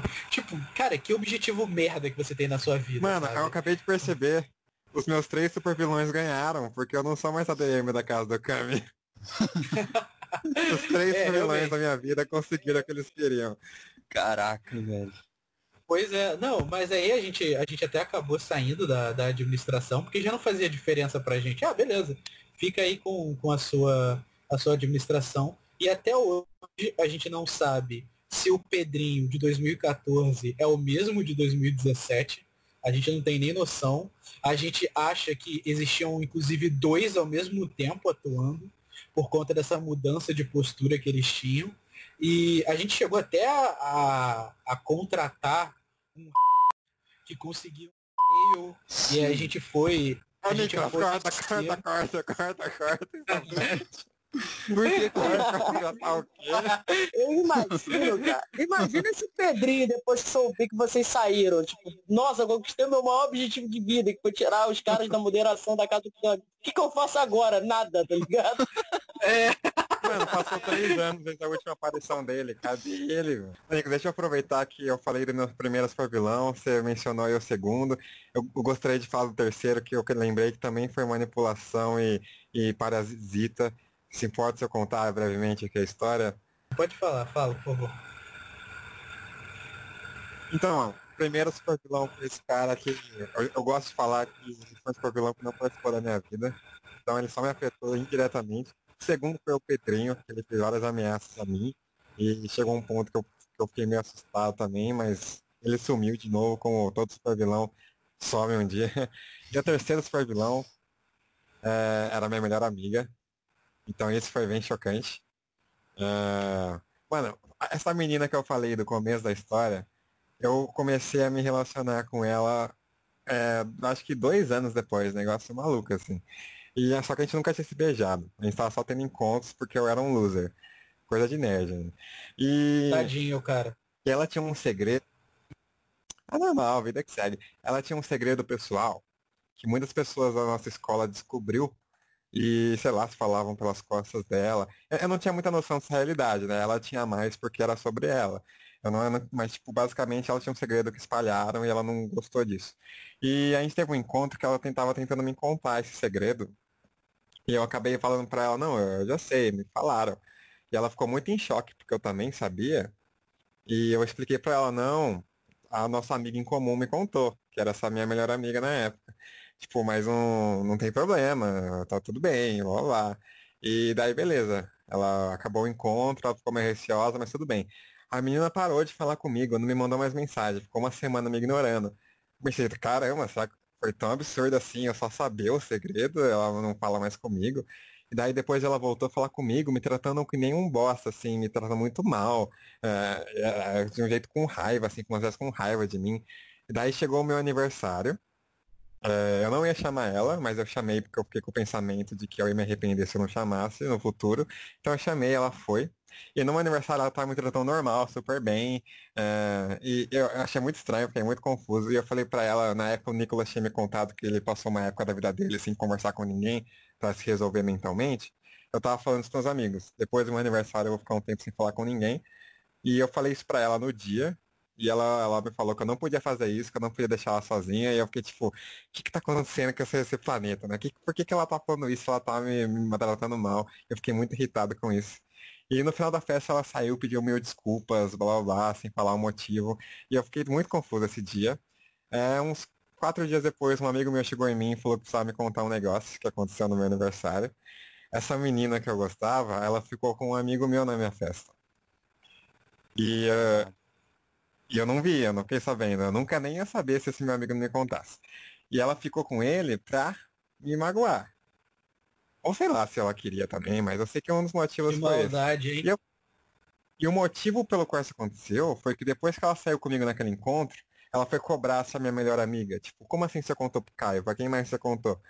E ela falou, não, eu que contei pro Caio, mas eu contei só pro Caio. Depois o Caio espalhou pra escola inteira. Ela contou isso pra ela, esta verdade que era uma mentira. E ela acreditou nela. e nunca veio me cobrar se isso era verdade ou não. Então todo esse tempo, ela acreditou que eu tinha espalhado o segredo dela por causa de uma mentira, e ela estava me tratando mal por causa disso. E no meu aniversário ela mudou de ideia, porque ela chegou para um amigo meu e falou isso. E ele falou, você é louco? Por que, que o Caio contaria isso para todo mundo? Isso não faz sentido, ela mentiu para você. E ela ligou a chave, entendeu? Ela percebeu, tipo, nossa, eu não, perce... eu não parei para pensar nessa realidade. E daí ela voltou atrás, mas meio que já tinha passado um mês inteiro. Então, a gente acabou nunca tendo uma relação, porque a gente nunca meio que teve tempo para tentar sair depois disso. E mais um super vilão aí que ganhou assim, eu, sem eu nem saber que estava sendo atacado. Por causa de manipulação e mentira. Caralho, Cara, surreal, surreal. Você vê que mulher é uma coisa que mexe com a cabeça de, de qualquer menino. O amor, quando, quando ele bate, não, não tem racionalidade. Nossa, Mas pra gente finalizar. Amor é foda. Amor é fogo. E pra gente finalizar, é... Felipe, rapidamente, queria que você dissesse, tipo, conclusões finais. O que, que você aprendeu aí assistindo O Poço e a Casa? Fala aí, galera. É, então, eu assistindo a casa, tive uma, uma noção que eu já tive na prática, como eu mencionei, é, de como uma pessoa pode ser manipuladora e ao mesmo tempo, em alguns determinados momentos, conseguir se dar bem com isso, né? Até que ponto o ser humano consegue se vender, transformar a vida dele e não, não se importar com, com outras pessoas ao redor quando ele coloca um objetivo e que aquele objetivo é compulsoriamente a única coisa que faria ele feliz. É, com o Poço aprendi diversas coisas também, é, como uma noção maior sobre é, a, o nosso próprio conceito de doar ao, ao, próximo e também analisar onde chega essa, esse nosso conhecimento de doação, entender um pouco mais do sofrimento que o próximo pode estar passando, já que uma das maiores críticas que eu tenho ao posto é essa questão da, da doação não ser verificada, enquanto pessoas sofrem, outras é, ali não sabem o que está acontecendo, e também é, de ter um pouco mais de empatia é, da questão da própria divisão, da, não só de, de comida, mas de outros bens também, é, que o ser humano consegue muito bem sobreviver sem ter é, o conceito de compulsoriedade na, arraigado nele, né? Acho que foi isso, mais ou menos. Tem outras coisas também, mas essas duas eu considero bem principais nessa análise dos dois filmes. Interessante. Você, Maloche? É, eu vou tentar sintetizar os, os, dois em um aqui. Eu acho que o que eu percebi de mais forte sim, nos dois é o quão perigoso é o ser humano quando ele pensa só nele, né? Acho que nos dois motivos mostra isso. É um, o cara tentando recuperar ali, acender pessoalmente, prejudicando todos em volta. E no posto ele mostra isso de uma escala maior, né? Ele acaba é, mostrando essa, esse egoísmo, esse egocentrismo que a gente muitas vezes tem e acaba não percebendo os outros em volta de como nossas ações vão afetar aquele próximo. E acho que o poço ele mostra isso de maneira mais é, amplificada, assim. Acho que é, dá para resumir bem os dois nesse, nesse sentido. Interessante. Gerson. Cara, eu acho que o Poço ele faz exatamente o papel do que os sofistas, os poetas gregos e o Platão que sempre quiseram fazer, que é criar uma alegoria, criar uma metáfora e ao mesmo tempo com essa alegoria, com essa metáfora, analisar a sociedade. Eu acredito que o Poço ele é o, a melhor representação do que seria uma revolução socialista, uma revolução comunista na sociedade atual. E sobre a casa é só um filme ruim mesmo, não tem nada pra dizer não. Nossa, mandou a bravo. Caio, e você? Você gostou dos filmes? mandou a bravo. Cara, você gostou dos filmes? Eu gostei muito do Poço. Eu gostei muito do Poço, né? me surpreendeu, eu com expectativas e eu acho que não foram superadas, mas foram atendidas. É um conceito bem legal, tem muitas teorias, isso é, isso é muito interessante. Eu me vi muito no personagem principal, isso é super super importante num filme, você se identificar com pelo menos algum personagem. E o filme inteiro eu fiquei me imaginando o que, que eu faria em tais situação, em tais situações. E mesmo o extremo ali de comer carne humana, de assassinar e, e lutar pelo melhor, assim, eu, eu acho que eu me veria fazendo todas aquelas coisas naquelas circunstâncias. Isso foi muito bom. Agora, por outro lado, a gente tem o filme do A Casa, que em momento algum, nenhum personagem da história tomou uma decisão que eu tomaria. Ou uma decisão que eu acho que um ser humano de verdade tomaria. E a única coisa que consegui tomar proveito do filme é achar o quanto impressionante era eh, as decisões que o personagem principal tomava para conseguir o que ele queria. Eu ficava sempre empolgado para saber, tipo, onde ele ia chegar com todas aquelas loucuras e que ele realmente tomava decisões extremas, que nem, por exemplo, o Walter White tomava, tipo, tô com um problema, o que, que eu vou fazer? Vou assassinar alguém de uma forma brutal que ele não vai nem ver vindo. Isso é sempre, sempre interessante. Mas eu fiquei muito decepcionado com como o roteirista decidiu tomar decisões burras para dar um enredo para que ele queria dar. Eu acho que poderia ter sido trabalhado de uma forma diferente. É, porque os dois filmes eu considero obras interessantes, não tem como dizer que não. Mas são obras que, conforme a gente falou aqui, eu acho que tem suas falhas. Mas dos dois filmes, eu tiro a, a mesma mensagem, que é a da ganância humana. Eu acho que os dois filmes, do seu, do seu jeito, cada um a sua forma, trabalhou muito bem o que é a ganância humana e até que ponto a ganância humana pode te levar. No caso ali do Poço, tratou a ganância humana de uma forma crítica, ao ponto em que é uma tragédia para todo mundo, e o da casa a gente reflete e vê que na nossa vida e na vida em geral, uns caras que são gananciosos, são maliciosos, acabam vencendo, não tendo consequência nenhuma, e seguindo aí com, com a vida deles. Então é muito interessante que a gente pense nessa, nessa questão do desejo, nessa questão da gente sempre querer mais e de ter empatia com o próximo. E também da gente entender que não é porque você está lá em cima que você necessariamente é melhor do que alguém.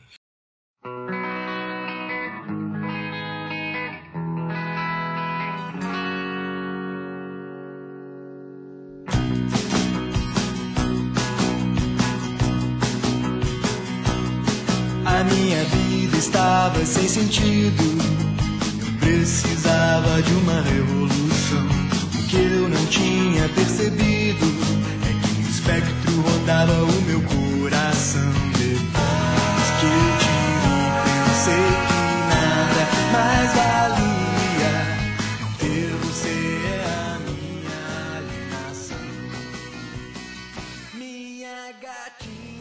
Agora, pra gente poder finalizar, a gente vai fazer a nossa já carimbada recomendação de alguma coisa.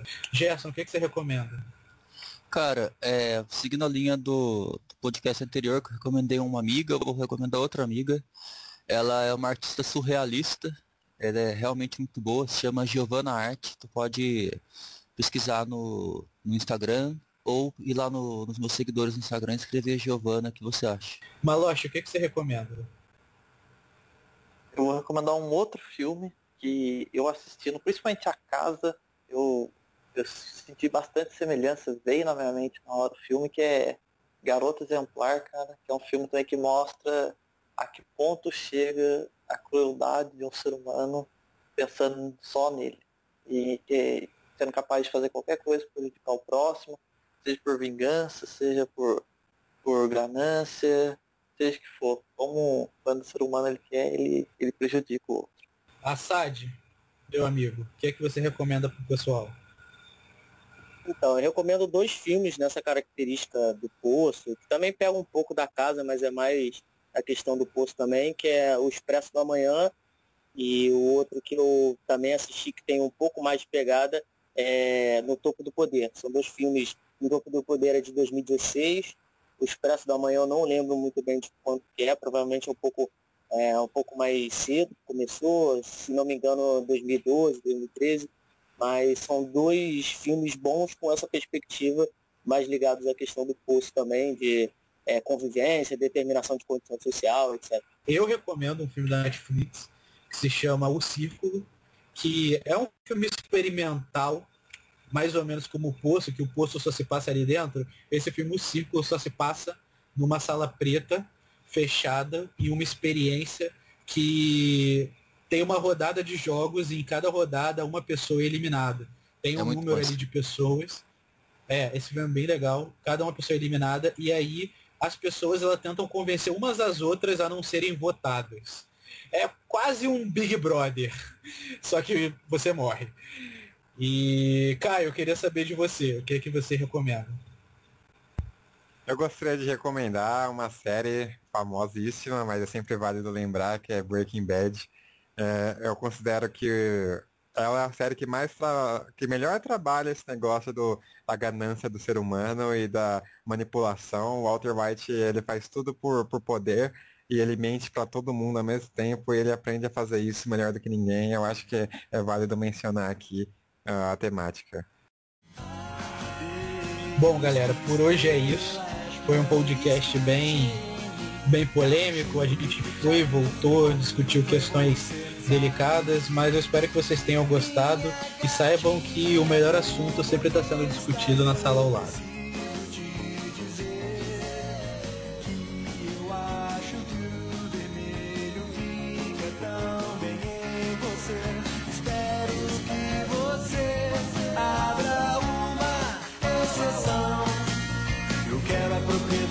Privada do seu coração. Uau, uau, uau dê a propriedade privada do seu coração. Yeah, yeah, yeah. Eu quero a propriedade privada do seu coração.